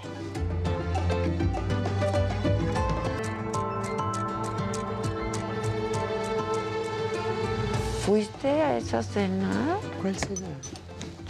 Bueno, pues estamos de regreso. Vamos en este momento con Israel Lorenzana. Estás en el centro histórico, Israel. Adela, efectivamente, son las calles de Miscalco y Leona Vicario, donde se ubica la Escuela Nacional para Ciegos. Fíjate que aquí hace unos minutos se acaba de retirar el heroico cuerpo de bomberos y también elementos de la Secretaría de Seguridad Ciudadana. Hubo necesidad, Adela, de evacuar a más de 100 personas, todos ellos ciegos de esta escuela, quienes fueron replegados a un costado de esta Escuela Nacional para Ciegos porque pues se reportó un fuerte olor a gas, lo que por supuesto movilizó a los servicios de emergencia. Llegaron los bomberos, revisaron todas las tuberías y detectaron efectivamente un olor a mercaptano. Este es un componente que tiene el gas LP y que por supuesto sirve para detectar estas fugas. Controlaron esta situación y finalmente, como podemos observar en las imágenes, bueno, pues todas las personas comenzaron a regresar. Todo quedó solamente en el susto, Adela, y bueno, pues ya hace unos minutos también los elementos policíacos se han retirado y la circulación ha sido reabierta a través de la calle de Miscalco, muy cerca de Leona Vicario. Todo esto ocurrió aquí en el centro histórico. Pues Adela, Es la información que yo te tengo. Por supuesto, nosotros vamos a permanecer al pendiente y la buena noticia es que todo quedó en el susto, Adela. Afortunadamente, qué peligro, ¿eh? Muchas gracias, Israel, gracias. Vamos ahora con Mario Miranda. Él está en las inmediaciones del Pepsi Center. Hay manifestaciones estudiantiles. Mario. Hola, ¿qué tal? Adela, buenos días. Pues para comentarte que maestros y estudiantes de varias de varios sindicatos de universidades de varios estados de la República, instalaciones del Walter Center. Estas personas Jerry, mejor este que nos lo manden, ¿no? Y lo, y lo transmitimos porque se oye muy cortado. Este, Ilan Katz ya está aquí con nosotros. ¿Cómo estás? Hoy es martes y hoy toca la sección de ilegal. Y creo que Claudia Aguilar por Zoom, ¿verdad? Ya, ya vamos a estar con ella. ¿Cómo estás, Ilan? Bien, bien y de buenas. Qué bueno. Bien y de buenas. Qué Aquí bueno, con- alguien aquí bien y de buenas. No, yo también hoy estoy bien y de buenas que vinieron unas personas de veras bien padres, bien padre. inspiradores, ¿no? Gente que la hace. más de eso. Mexicanos fregones. ¿Quieren buenas noticias? Pues aquí las damos, nada más que no los voltean ni a mirar. Qué Las buenas noticias. ¿no? Aquí dam- las damos. Yo ya lo Aquí- que se ofrezca. buenas noticias. lo que pidan. Aquí sí las damos, lo que pidan. ¿Qué onda, mi querido Ilan? Este, pues bien, este, no sé si está Claudia por acá, pero pues, para arrancar, yo creo que queríamos hablar de, de un tema de unos juicios de Estados Unidos, pero no quiero dejar de hablar de, las, de los señalamientos de la Auditoría Superior de la Federación en el caso del gobierno en turno. Me acordaba de una frase de Daniel Patrick Moynihan, el gran senador de Nueva York que fue miembro del gabinete de Kennedy. Y él decía, no todos, sal- perdón, dice, nadie sal- sale inocente de gobernar, pero no todos acaban culpables. Claro. ¿no? Qué buena frase. Qué buena frase, ¿no? Qué buena frase. Entonces, pues sí, la pérdida y la inocencia, ¿no? O sea, yo no quiero decir que todos son iguales y que las cosas son iguales, pero bueno, pues este, esos señalamientos son lo mismo sexenio tras sexenio, hay señalamientos de números que no machean y pues así las cosas. Ya veremos si solo perdieron la inocencia o si acabaron culpables. Exacto. Vamos a ver cómo acaba. ¿Ya está Claudia? Ya, aquí estoy. Buenos días. ¿Qué onda, Clau? Bien, ¿y tú? Qué gusto saludarles. Igual, igual. Este, ¿de, de qué nos quieren hablar hoy? Escuché que Ilan les anticipaba que queríamos hablar de un caso de Estados Unidos y, y dijo un tema de, lo, de la auditoría y los resultados. Y si nos da tiempo, quizá platicar un poco de, de este precedente resuelto por la Corte Colombiana en tema de, De la penalización Sí, del aborto. eso es una maravilla. Lo de las 24 semanas, creo que no tiene las 24 no tiene semanas. precedente, ¿o sí? No sé si ninguno tú, es el primer país en, y, y obviamente en Latinoamérica con más razón, pero además pues es un fallo de la Corte colombiana.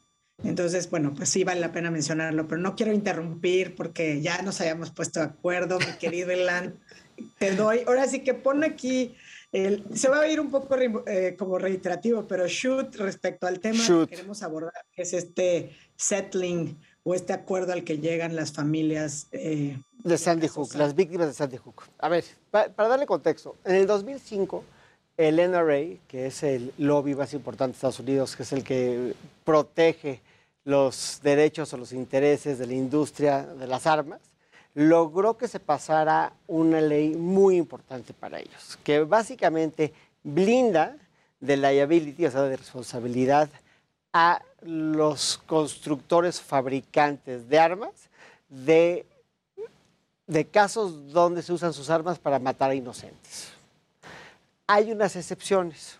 Una de las excepciones es que se violen leyes de, de comercio locales. Y pasó algo que yo creo que es un testamento de la resiliencia de las familias que sufrieron pérdidas terribles de hijos, en el caso de Sandy Hook, en las últimas, en los últimos Sí. meses. ¿no? La primera, que para mí es muy importante, es que lograron obtener un, una un laudo de 73 o un settlement, realmente fue un arreglo de 73 millones de dólares por los reaseguradores y aseguradores de Remington, que Remington hoy es la empresa más grande fabricante de armas en el mundo. ¿Por qué? porque un fondo eh, muy importante que Cerebro se empezó a comprar diferentes marcas y se acabó quedando con el nombre de Remington. Remington se ha ido a la banca, al concurso mercantil, ha salido del concurso mercantil, ha, ido, ha estado entrando y saliendo para tratar de salirse de la bronca de estos litigios. Pero lo que es interesante es cómo llegaron por fin al momento donde pudieron perforar este escudo y lograrlo. Y fue una de, como decía Miss Van der Rohe, Miss Van der Rohe dice, Dios está en los detalles, pues yo digo, el diablo está en los detalles. Sí, sí, claro. Sí, encontraron como uno de los abogados que estaba viendo, eh, que estaba analizando la acción por las familias, un abogado de Connecticut, ya tenía la teoría de que lo que estaba haciendo Remington era hacer una estrategia de marketing sumamente agresiva para jóvenes, para hombres jóvenes, que los famosos couch commandos, ¿no? los jóvenes que están tirados en su sala viendo en internet cosas de conspiración y jugando videojuegos y demás. Un día, durante el proceso que estaba analizando el caso, la policía de Connecticut empieza a publicar fotos de la escena del crimen. Y en la escena del crimen él ve un cartucho de la R15 pegado con cinta al, al, revés de otro cartucho. O sea, dos cartuchos pegados, lo cual hace más fácil el cambiar o el recargar el arma. Ah. Y él se acuerda que él estaba jugando un juego que se llama Call of Duty con su hijo y había exactamente el mismo cartucho. Dijo, este cuate que ya sabíamos que estaba jugando Call of Duty, estaba usando este cartucho. Y de esa forma liga la estrategia de marketing de Remington para poder poner estas armas en videojuegos para atraer a futuros consumidores que en este momento son niños y por ende no podrían comprar. Inclusive hay un precedente de Joe Camel, de las campañas de Camel, que decían, tú como tabacalera no puedes hacer una caricatura que sea atractiva para niños esperando que con eso pues, te compren los cigarros cuando sean grandes. No puedes hacer marketing a personas que legalmente no pueden comprar tu producto. Y con eso lograron un enorme, un, un enorme fallo. Hay otra resolución, pero antes de pasar a la otra resolución, me gustaría pasarle la voz a, A Claudia, Claudia. Que, está- que no, que no está aquí para interrumpirme. Exacto. No, no, no. La verdad es que quiero comentar dos cosas en esto que acabas de decir, porque es muy interesante. En esta parte del diablo está en los detalles. eh, incluso por la narrativa post-fallo o post-acuerdo, porque como muchas veces sucede en este caso, creo que vale la pena destacar primero la resiliencia, como decía Ilan, de pues aquellos padres que perdieron en el tiroteo a sus hijos, muchos entre los años, entre los 5 y los 6 años, incluso aquellos que perdieron pues a de los adultos que también estuvieron involucrados porque perdieron la vida 26 personas en ese pues en ese mass shooting que se dio en esa escuela primaria. Pero me refiero específicamente al tema que destacó Ilan respecto al marketing o a la publicidad que hay, que estaba con un objetivo específico hacia quienes iba destinado la venta, digamos, o hacerles atractivos estos, pues estas armas y en específico, por ejemplo, el rifle que estuvo, que se usó, que fueron estos jóvenes, digamos, hombres entre la adolescencia y los adultos jóvenes, precisamente que están involucrados en el uso de los videojuegos. Y es interesante el descubrimiento que narra Ilan porque es a partir de este abogado jugando con su hijo uno de estos juegos, pero bueno, pues por eso hasta los couch comandos. Por un lado va eso y por otro en la narrativa, en cómo por, al, al momento que se llega a este acuerdo, también eh, los propios, digamos, la agencia defensora de, la industria de, de las armas en los Estados Unidos, pues está haciendo una narrativa como, por un lado, decir, bueno, sí se logró esto, pero no se condenó directamente al fabricante de armas, sino más bien es un consorcio que pasa por el tema de las aseguradoras, lo cual claramente pues refleja, por un lado, esta falsa seguridad del discurso que podría dejar entrever que con esta estrategia que encontró el abogado, encontraron una ruta, digamos, para llegar a darle vuelta a este frente legal que se habían eh, logrado eh, generar pues, las, las empresas o las fabricantes de armas, pues para que efectivamente no pudieran ser directamente demandadas por cuando está el uso, involucrado el uso de uno de estos rifles, armas en general, y pues pierde la vida uno o varios inocentes como ocurrió en este caso. Y perdón, Ilan, quería seguir diciendo algo relativo a esto, me parece.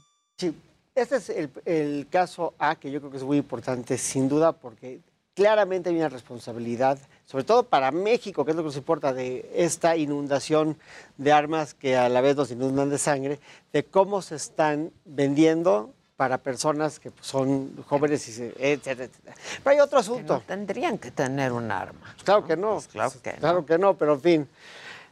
Hay otro asunto que para mí es sumamente importante. Alex Jones, que es un gran, una personalidad de los medios, que tiene un público ultra conservador y que en mi opinión, como dicen en inglés, es un super asshole, tiene tres, juici- tiene tres condenas ya en contra por difamación o lo que sería en México daño moral.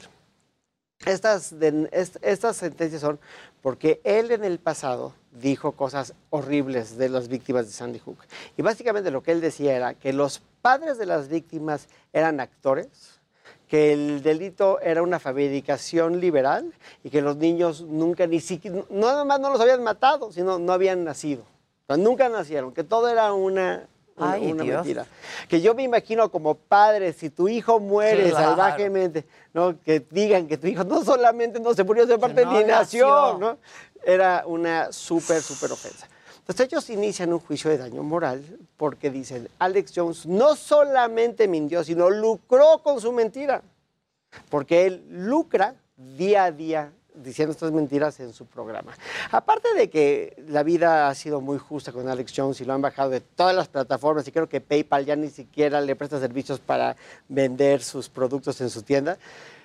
Y ahora ya cambió un poco el discurso Alex Jones, como decía de nuevo mi queridísimo Patrick Moynihan. Patrick Moynihan decía, todo mundo tiene derecho a su propia opinión, pero nadie tiene derecho a sus propios datos. Entonces creo que... Pues sí, claro que no. a- Ahora sí que no manches. ¿no? Presidente. Sí, sí, que no- sí, Presidente. que no manchen. No, no hay propios Sí. datos. Y hay los datos. Y no puedes escudarte atrás de la primera enmienda, que es la libertad de expresión, para decir mentiras. Y estas mentiras, en este caso, no solamente están causando un dolor psicoemocional a las familias, que es gravísimo, sino están generando un lucro tremendamente indebido del comunicador que lo está mandando. Lo último que pasó en el caso de Connecticut, porque tiene un caso igual en Texas y otro en Wisconsin, es que se negó, había un caso de lo que se llama summary judgment, que en Estados Unidos, que es un juicio express, sumario, ¿no? para resolver el tema, que ni siquiera quiso mandar sus, sus- sus estados financieros que le estaban requiriendo y eso resultó en una sentencia condenatoria que seguramente en los próximos meses veremos de cuántos millones de dólares es. Y yo creo que lo que va a acabar pasando es que van a mandar a la bancarrota total a Alex Jones y a sus empresas. Pero me parece que hoy no hay un activo más importante que la verdad. La verdad es, la verdad es oro. Decía, curiosamente también decía Moynihan, decía, eh, las, la secrecía es para los perdedores. ¿no? Es para gente que no entiende el valor de la información. Sí. ¿no? Entonces yo creo que es un gran momento para estar en, pues, en festejando que una vez más se protege la verdad y que se esté acabando la era de la postverdad. Ojalá, ojalá. Oye, Ilan, pero hablan- hablabas hace rato y, y yo lo retomé, no quisiera dejarlo ahí, porque justamente en esta era, no, no nada más de la verdad, ojalá que estuviéramos llegando a ello, sino en esta importancia de la narrativa y los datos eh, y los derechos, por ejemplo, no nada más la libertad de expresión, sino el eterno debate en Estados Unidos respecto al uso de las armas, ¿no? Y a la venta, etcétera, etcétera. Creo que la resiliencia de las familias específicamente y el movimiento que, porque además se dice, bueno, esperaron muchos años para llegar sin duda a un acuerdo económico que de ninguna manera te va a reparar respecto a la pérdida, pero estas familias, contrario a lo que este comunicador trataba de- de viralizar, pues precisamente lo que trataban es de evitar, ¿no? Nadie nos va a regresar al hijo o a la hija que perdimos en ese terrible momento, pero evitar que otras familias pasen por esto.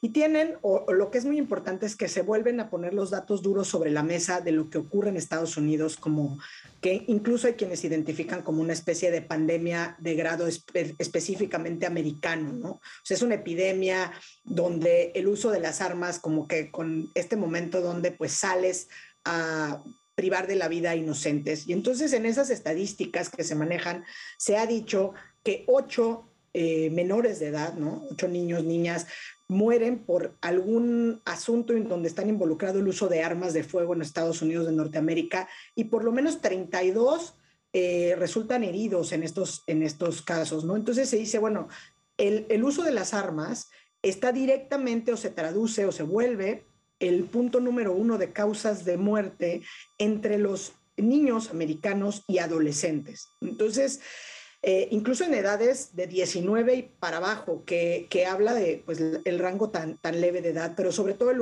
el, el, involucramiento de lo que ha pasado y pues el eterno debate que se da entre la política pública, el legislativo y bueno, pues esta parte de los discursos que se suministran después de que ocurre alguno de estos hechos, ¿no? Entonces, en cuatro de cada cinco eh, eh, disparos o eh, incidentes en, escuelas, por lo menos alguna de las personas tenía conocimiento, ya sea de, del plan del atacante, ¿no? Por lo, ya sea un familiar directo o alguien al interior. Entonces, como que la iniciativa que hacen quienes están involucrados, que me parece que fueron un total de nueve familias en esta defensa, pues precisamente es un activismo para evitar que pues en cualquier ciudad, obviamente en, la ciudad o en el condado de Connecticut, donde, yo, donde estos hechos ocurrieron, pues que no vuelva a pasar, pero en el mundo ideal, bueno, pues que se logren tener medidas eh, más restrictivas, ¿no? Hablaban de, la legislación que se ha dado para poder evitar que sean demandadas las grandes compañías, pero también cómo se han cabildeado otras leyes como el Extreme Risk Law o la ley de riesgo extremo,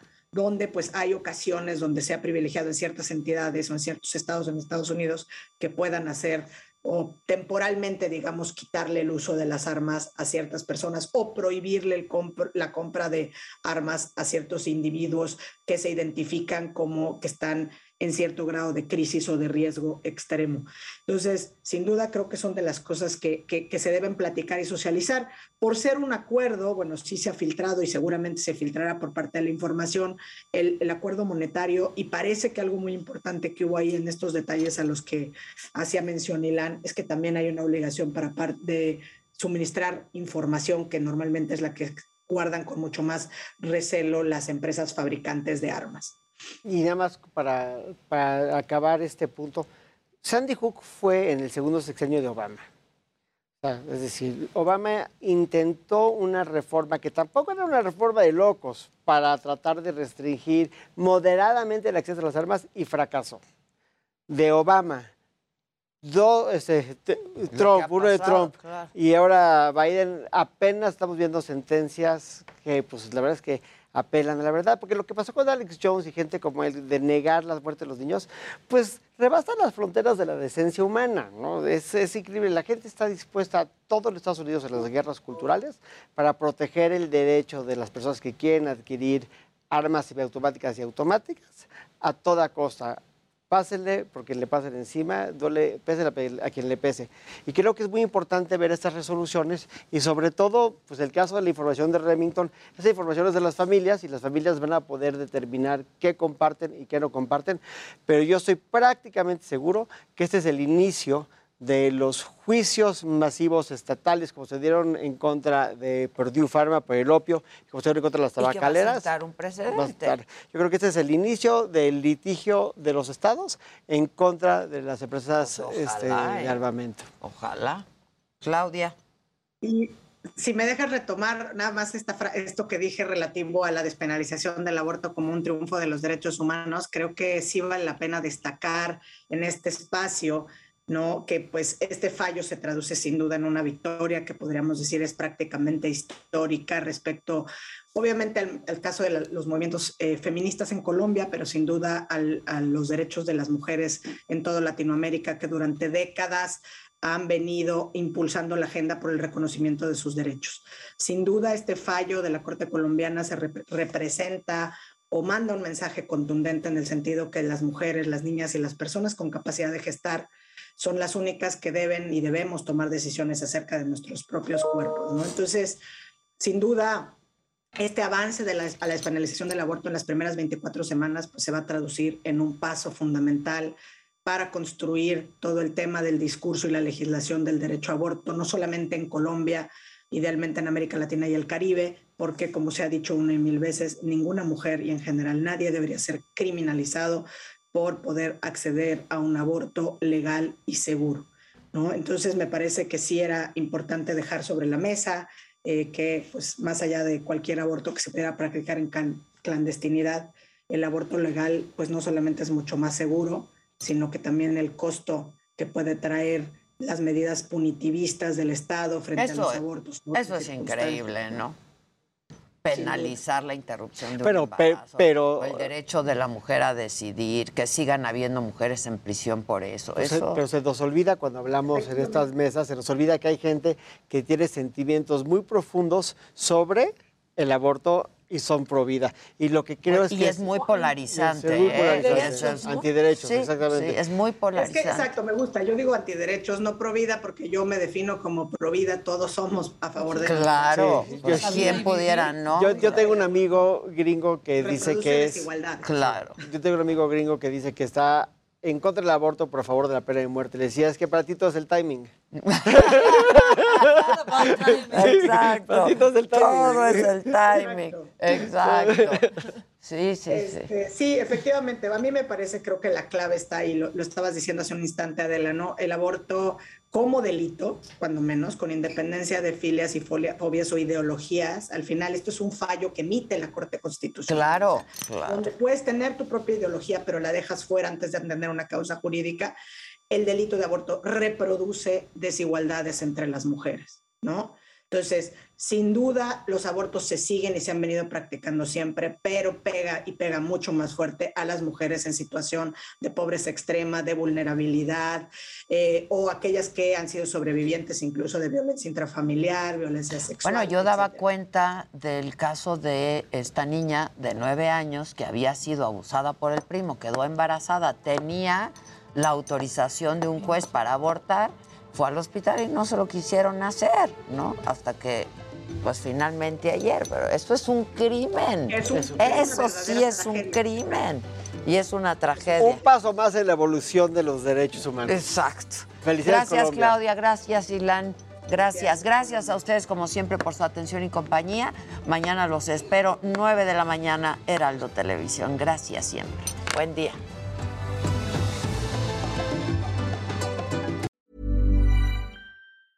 Hey, it's Danny Pellegrino from Everything Iconic. Ready to upgrade your style game without blowing your budget? Check out Quince. They've got all the good stuff shirts and polos, activewear, and fine leather goods, all at 50 to 80% less than other high end brands. And the best part? They're all about safe, ethical, and responsible manufacturing. Get that luxury vibe without the luxury price tag. Hit up quince.com slash upgrade for free shipping and 365 day returns on your next order. That's quince.com slash upgrade.